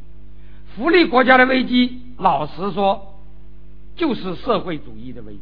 当然，这个社会主义指的是民主社会主义了。是吧？在美国最明显，比如大家都知道，美国的汽车业不行了。不行的是什么呢？是底特律的三大社会主义汽车厂，是吧？通用、福特、克莱斯勒，那是美国的老汽车厂。它的特点是工会非常强大，福利极其高。不但工会福利很高，连它的产权结构也是。这三大汽车厂中，工会持股。占了非常大的比重，是吧？你不要以为这是资本家的企业，它基本上就是工人的企业。但是这这三个企业现在都都面临着历史上最差的状况。什么企业比较好呢？在美国汽车业也不是一点好的都没有。美国南方有一些日资、韩资的汽车厂，办的还不错，是吧？生产什么本田呐，啊，什么现代啊。是吧？这些厂的特点就是完全资本主义，是吧？工会比较小，福利也很呃也也不那么高。那么这些厂干的还是不错，是吧？但是实际上还是不行。我想，如果是他们像中国那样大量用农民工，是吧？这个这个这个，我想他们会更更有活力，是吧？这个这个这个这个这个。那么，假如美国学中国，肯定就会解决这个问题。问题是美国人干吗？而且，就算他们干，这对我们有什么好处呢？是吧？我们现在搞我们的这一套，尽管有很多问题，但是的确还是能够增加 GDP，是吧？拉动出口，是吧？使得虽然消费率低，但是随着经济总总量的快速上升，我们还是能够维持一个消费水平的增长。但是，血汗工厂这个东西是你自己搞搞可以，别人搞你就吃不开了，是吧？如果别人学了你，你还有什么竞争力啊？是吧？所以，如果真的学了我们，美国人不干，对中国也不见得有什么好处。但是如果中国学了他们呢？那么大家就讲，美国人现在把全世界搞得一塌糊涂，我们还能学他们吗？是吧？他们是吧？超前消费，向全世界透支，造成那么大个窟窿，是吧？我们学他们还得了吗？是吧？不过我们不要忘记，刚才我已经讲清楚了。第一，我们的情况和他们的情况是两个极端。我们要出现他们那样的问题，那还不知道是哪个时代的事儿是吧？我们的消费率是全世界最低，他们是全世界最高，从最低到最高，是吧？还有一个很大的距离，就等于说他们要减肥，而我们都是营养不良，是吧？说我们也要减肥，那不是见鬼吗？第二，更重要的是，即使我们将来不营养不良了，我们想透支了。是吧？我们像美国一样，现在也变坏了，是吧？假定美国人现在超前消费，呃，就是变坏了，是吧？我们如果跟他们学，当然我们也会变坏。可是好了，美国人能够变坏，是因为他们有人让他们透支。我们变坏了，我们透支谁呀？我们可以去透支越南，但是越南毕竟太小啊，是吧？像中国这么大的经济体，找不到第二个。所以我们即使想学坏，我们也没法坏，是吧？但是我们的消费率就一下就可以上去，是吧？所谓的资本主义经济危机在中国发生的可能性就会得到消除啊，消除很难说，但是至少是是吧？我刚才讲的那种机制是吧，就会得到限制，是吧？因此，中国的经济问题其实说穿了，它并不是纯经济问题。如果真的这样做，中国 GDP 的增长能不能仍然维持两位数呢？老实说，即使不改革，中国的经济也不可能一直维持两位数，是吧？你就是维持原状，现在的这个状况也是维持不下去的，是吧？今明两年，中国经济。这个这个啊，这个这个这个呃，经济增速下降是几乎所有的人都看到的一个趋势，是吧？因此，我觉得经济增速的下降可能是难以避免的，但是这并不可怕，是吧？全世界的国家没有哪个国家要依赖百分之十以上的经济增长才能活得下来，是吧？经济增长如果是一种正常的增长，百分之五六，其实日子就可以过得不错，是吧？但是关键就在于要转变方式，是吧？那么这个转变方式，它需要各方面的努力，其中很重要的努力，我觉得就是我们今天的改革，很重要的就是已经不能单纯是一个经济。单向度的改革了，我就讲到这里，谢谢大家。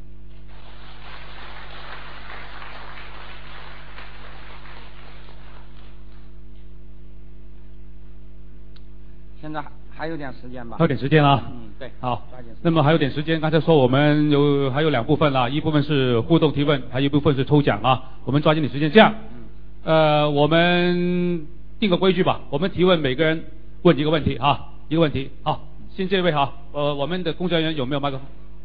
来。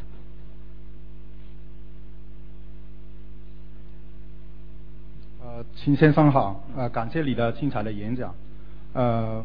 你在演讲中提出了全球化背景下的两种次此扩效应的关联，呃，但是呃，据我所知，另外一位学者温铁军在一年前评论中东北非的阿拉伯之春的呃评论中就已经提出过，呃，认为呃阿拉伯之春的诱因在于美国呃在全球背景呃全球化的背景之下。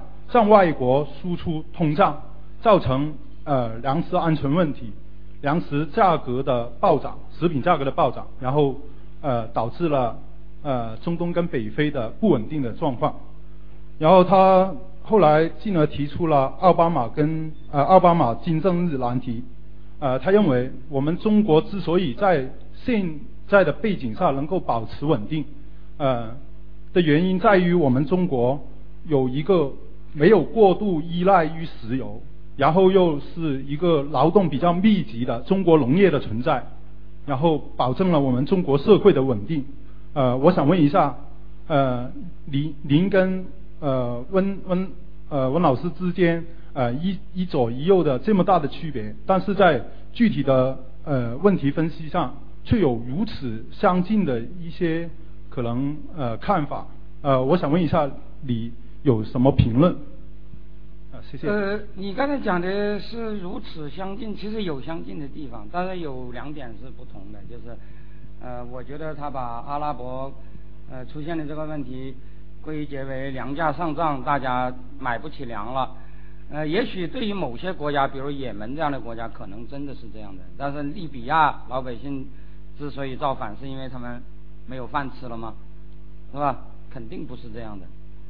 是吧？至于说中国，由于它有个什么独特的农业什么什么，因此能够稳定。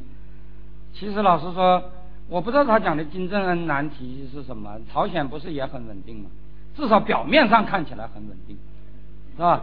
食品安全之间的啊一个不不不和谐的呃关系，就是保证就业跟保证粮食供给。哦，至于他讲的那个，我觉得。啊。如果真要讲全球化，真是的确和这个他刚才讲的这些事都有是关联的。但是全球化的关联具体到粮食，说是全球化使大家没有粮食吃，是吧？然后造成了这一系列的问题，我觉得这根本的话当然是不能成立。你不要说以，你不要说我刚才讲的利比亚，就是我刚才讲的也门，应该说是阿拉伯之春中最穷的一个国家，当然是和贫困有关。但是也门也没有发生饥荒嘛。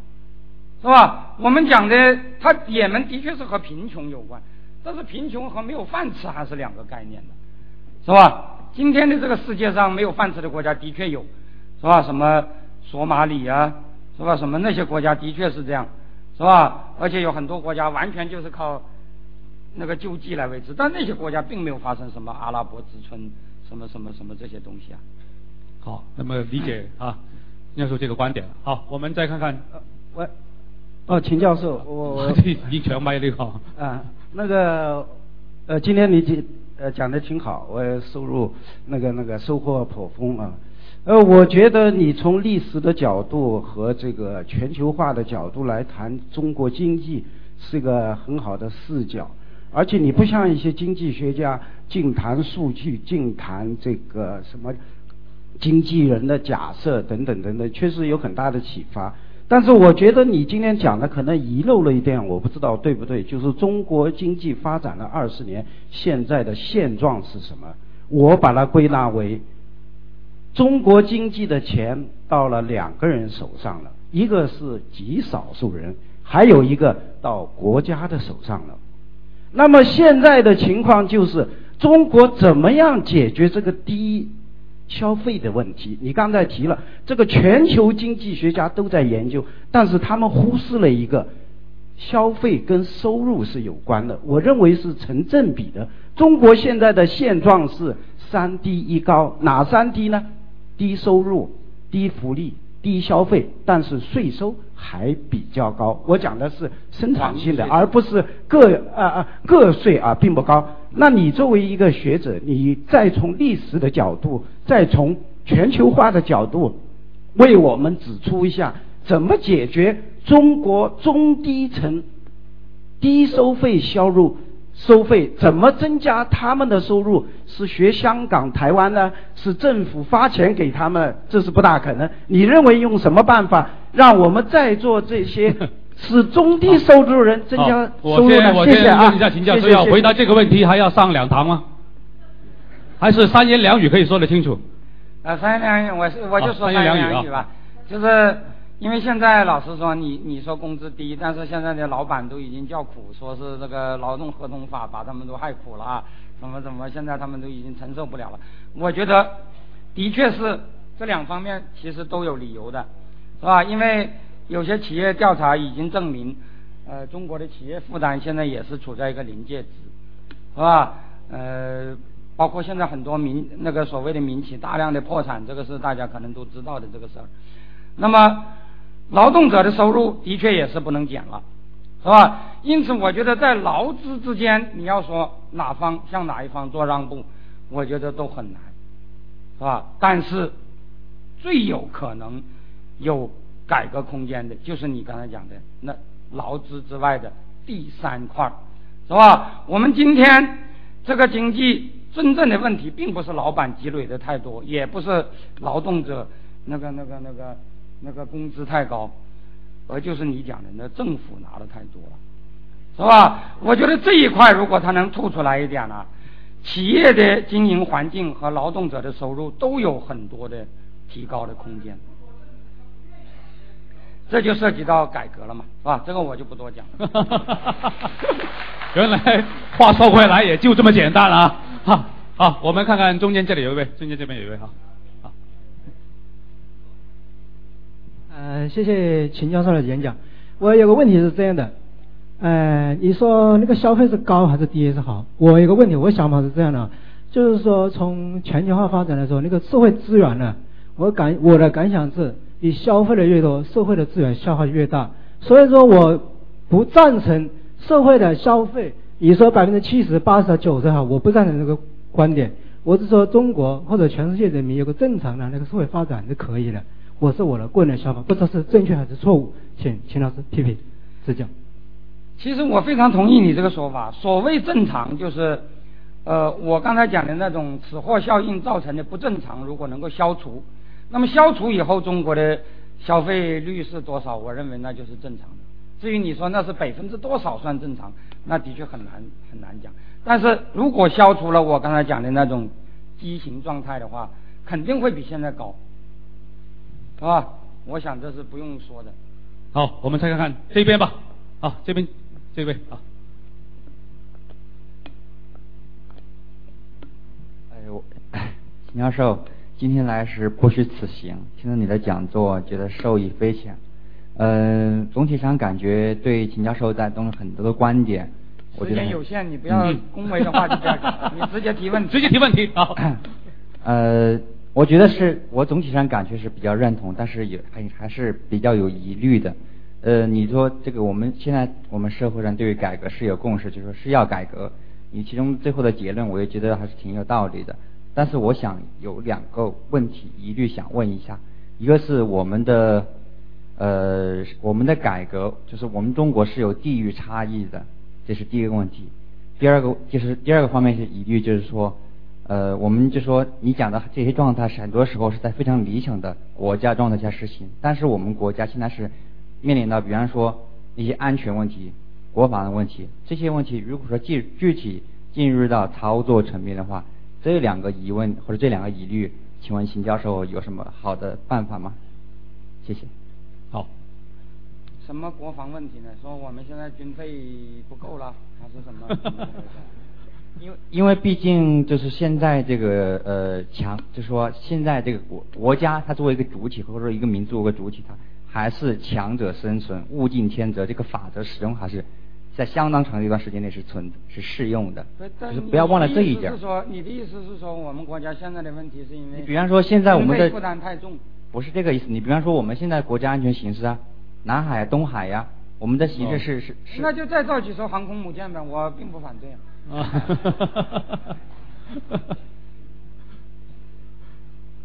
刚才他第一个问题说我们这个地域发展不平衡啊，这个哦会有。呃那当然，其实其实如果要讲地域发展不平，这就有两个概念，一个就是我们是不是可能把把呃每一个省的那个经济总量都搞成平衡？我觉得世界上大概没有一个国家是能够做到这一点的。嗯是吧？因为有些那个不毛之地的，你你你说要把它搞得像广州一样，那根本不可能的，嗯是吧？但是如果要使人均收入水平相差不太远，其实很多国家都做到了，嗯是吧？像美国最人均收入最高的州和最低的州，其实相相差只有百分之三十多，是吧？当然，每个州内部各个阶层差别是会很大的，是吧？我这里讲的是指的那个、那个、那个、那个地区的差别。很简单，因为各种要素都是流动的，是吧？那么流动的结果当然就是，是吧？就是那个、那个、那个、那个穷的地方的人向富的地方流动，富的地方的资本向穷的地方流动，是吧？那就逐渐逐渐把这两者就拉平。当然，政府的调整也是有必要的，但是政府的调整必须是老百姓要求他的调整，而不是他要求老百姓的调整。啊，看人比看地域更实际一点啊。好，我们再看看那旁边，好吧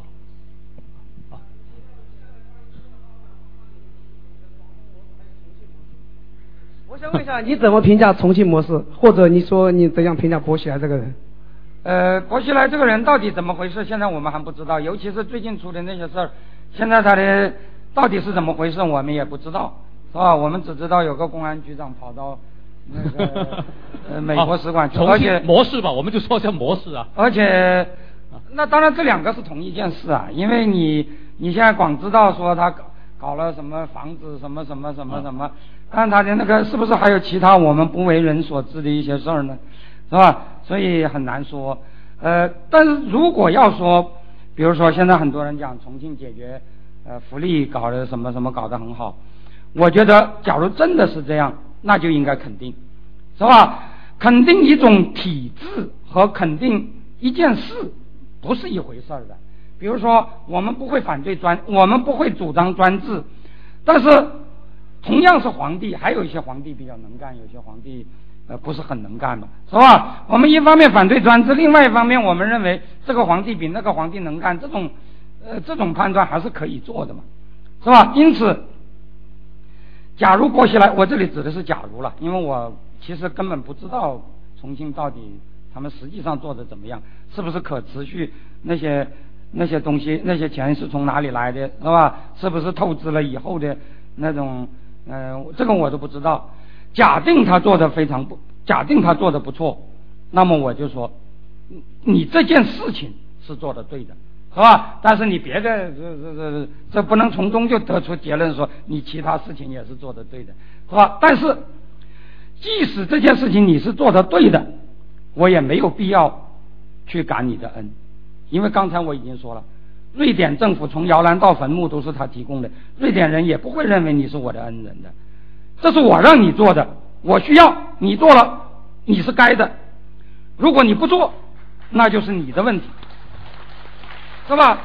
那么在这个问题上，我倒要问：假如实际上是有这笔钱的，而不做，那又是为什么呢？假如重庆是有这笔钱的，他做了，为什么其他地方就不做呢？为什么重庆以前不做呢？是吧？现在重庆做了，如果以后不做，我们照样可以问：你凭什么？是吧？这里我要讲啊，这个福利我们以前不能说没有。是吧？以前中国是有福利的。第一，这个福利和特权挂钩，往往是收入多的人福利多，收入少的人福利少，造成了这个福利是个反调节，不是正调节，是吧？也就是说，二次分配以后反而更不公平了，而不是而不是更公平了。这是第一点。第二点，我们以前的福利不管高低都是皇恩浩荡，这个是和近代福利国家的原则完全相反的。近代福利国家的一个原则就是不管高低都是政府责任，是吧？呃，有一点呢，我觉得我的感触很深，是吧？西方国家无论做了什么事，老百姓都是不满意的，而我们国家不管怎么样，老百姓好像都必须满意，是吧？有一点，呃，零九年的时候，零九年的时候，我到台湾，呃，做了一个学期的访问，呃，不，那个那个客座教授。我刚到台湾，就出现那个凡亚比台风，呃，经过台湾，是吧？呃，在台湾的时候，风力是最大的时候，结果台湾死了一个人，在台湾的南部，是吧？然后大家就骂得很厉害，然后有有人说，那个高雄市市长那天睡了个午觉，哇，不得了了，大家就骂他，然后他说没睡，没睡，你要交代，那几点几分，几点几分你在哪里，是吧？然后，然后后来他他被逼得没有办法，结果在电台上哭了好，在电视上哭了好几次，哇，痛不欲生，说我简直是罪过。大的不得了，但是大家知道台风是不长眼的。紧接着这个台风就刮到这边来了，刮到这边来的时候已经降低为低气压，不过雨量还是很大，是吧？在很多地方造成泥石流，在一个省就死了一百三十个人。可是我们国内，哇，政府做的真好，只死了一百三十个，是吧？这个这个这个这个，真是恩重如山呐。我觉得，如果这种状态不改变，中国是不可能有真正的福利政策的，是吧？不可能有真正的那种所谓的公共服务的，因为这是皇恩嘛，是吧？给你一点，你要感谢；不给你也是可以的。如果是这样，那怎么无论是高福利、低福利，那都是谈不上，这是完全是另外一种性质的东西，是吧？呃，如果转到重庆，那就是这样，是吧？重庆如果做了这些东西。那你做的不错嘛？如果是选举制，下一任我还选你，那就是了，是吧？也不见得你就是什么，你就是我的爹啊，或者是什么什么，是吧？我就把你奉为什么神，也用不着的，是吧？你不做你就得下，是吧？你做了，下次我再投你一票，无非就是这样，是吧？很简单，谢谢。好，我们再看看，还是前面的比较踊跃啊。好，前面这位这位先生吧。啊，秦教授，呃，刚刚在最后你的结论里面，呃，说要体制改革改革，我的理解是政治体制改革。我现在要问的问题是，呃，这个如果要政进行政治改革，那么我们有可能呃改革到什么程度？那应该是自上而下还是自下而上了？谢谢。呃，当然我希望两者都有，但是这个自上而下，我现在不知道，因为也没有这方面的那个信息渠道，呃，不知道怎么个自是吧？至于自下而上，我觉得很简单。我刚才已经讲了，宪政或者说民主并不神秘，它也和什么文化特殊性也没什么关系。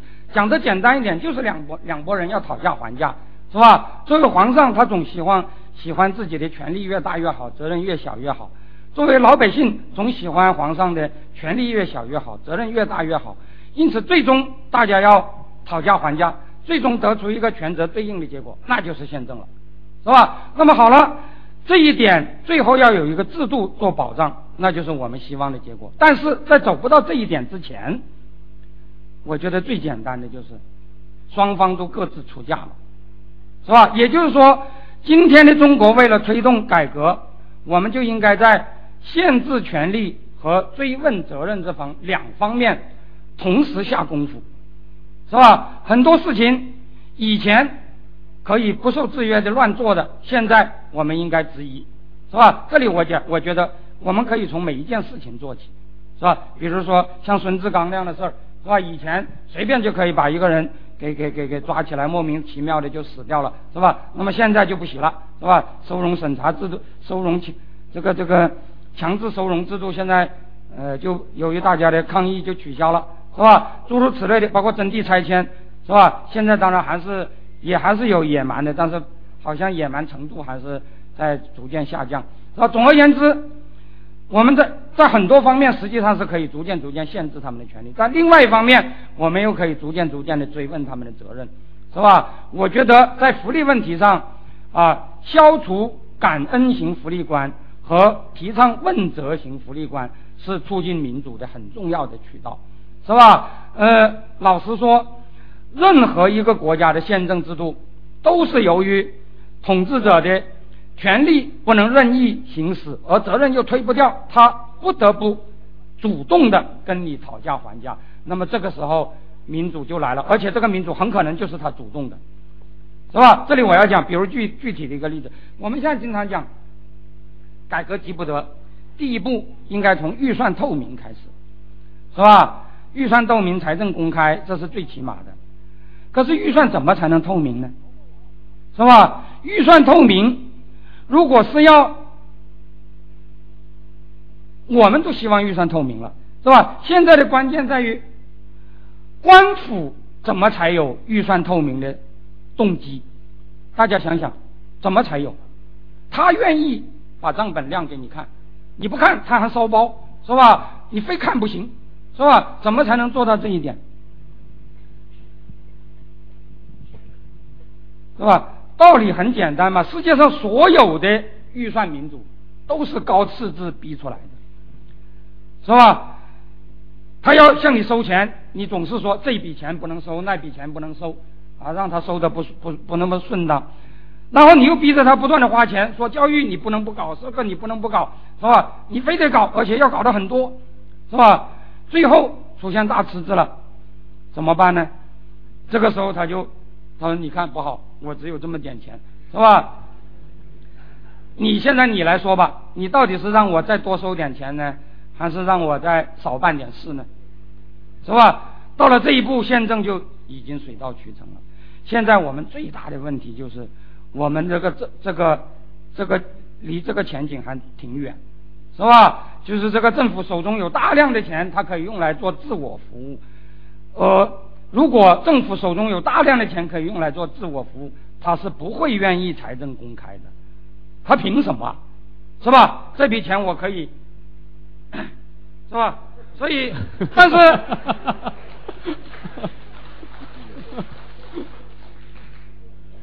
大家知道，我我们不要说，你比如说。啊，波兰是最早，波兰、匈牙利这两个国家都是最早民主化的，在东欧国家中，这两个国家有个共同点，就是老百姓的福利诉求都非常之高，是吧？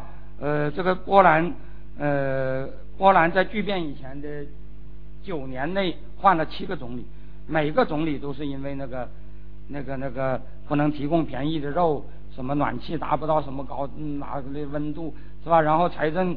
那个那个亏空的不得了，然后，然后就不断的换，换到最后大家觉得实在没意思了，我干这个活应付你们老百姓的诉求都应付不过来，是吧？干脆谁爱干谁干去，是吧？然后开一个圆桌会议，是吧？然后让你们讨论一下，到底你们应该给多少钱，我应该办多少事，是吧？于是，你讲不讲来两党制，你讲不讲多党制，也自然就有多党制了，因为老百姓对这个问题肯定是不同，有不同的看法的。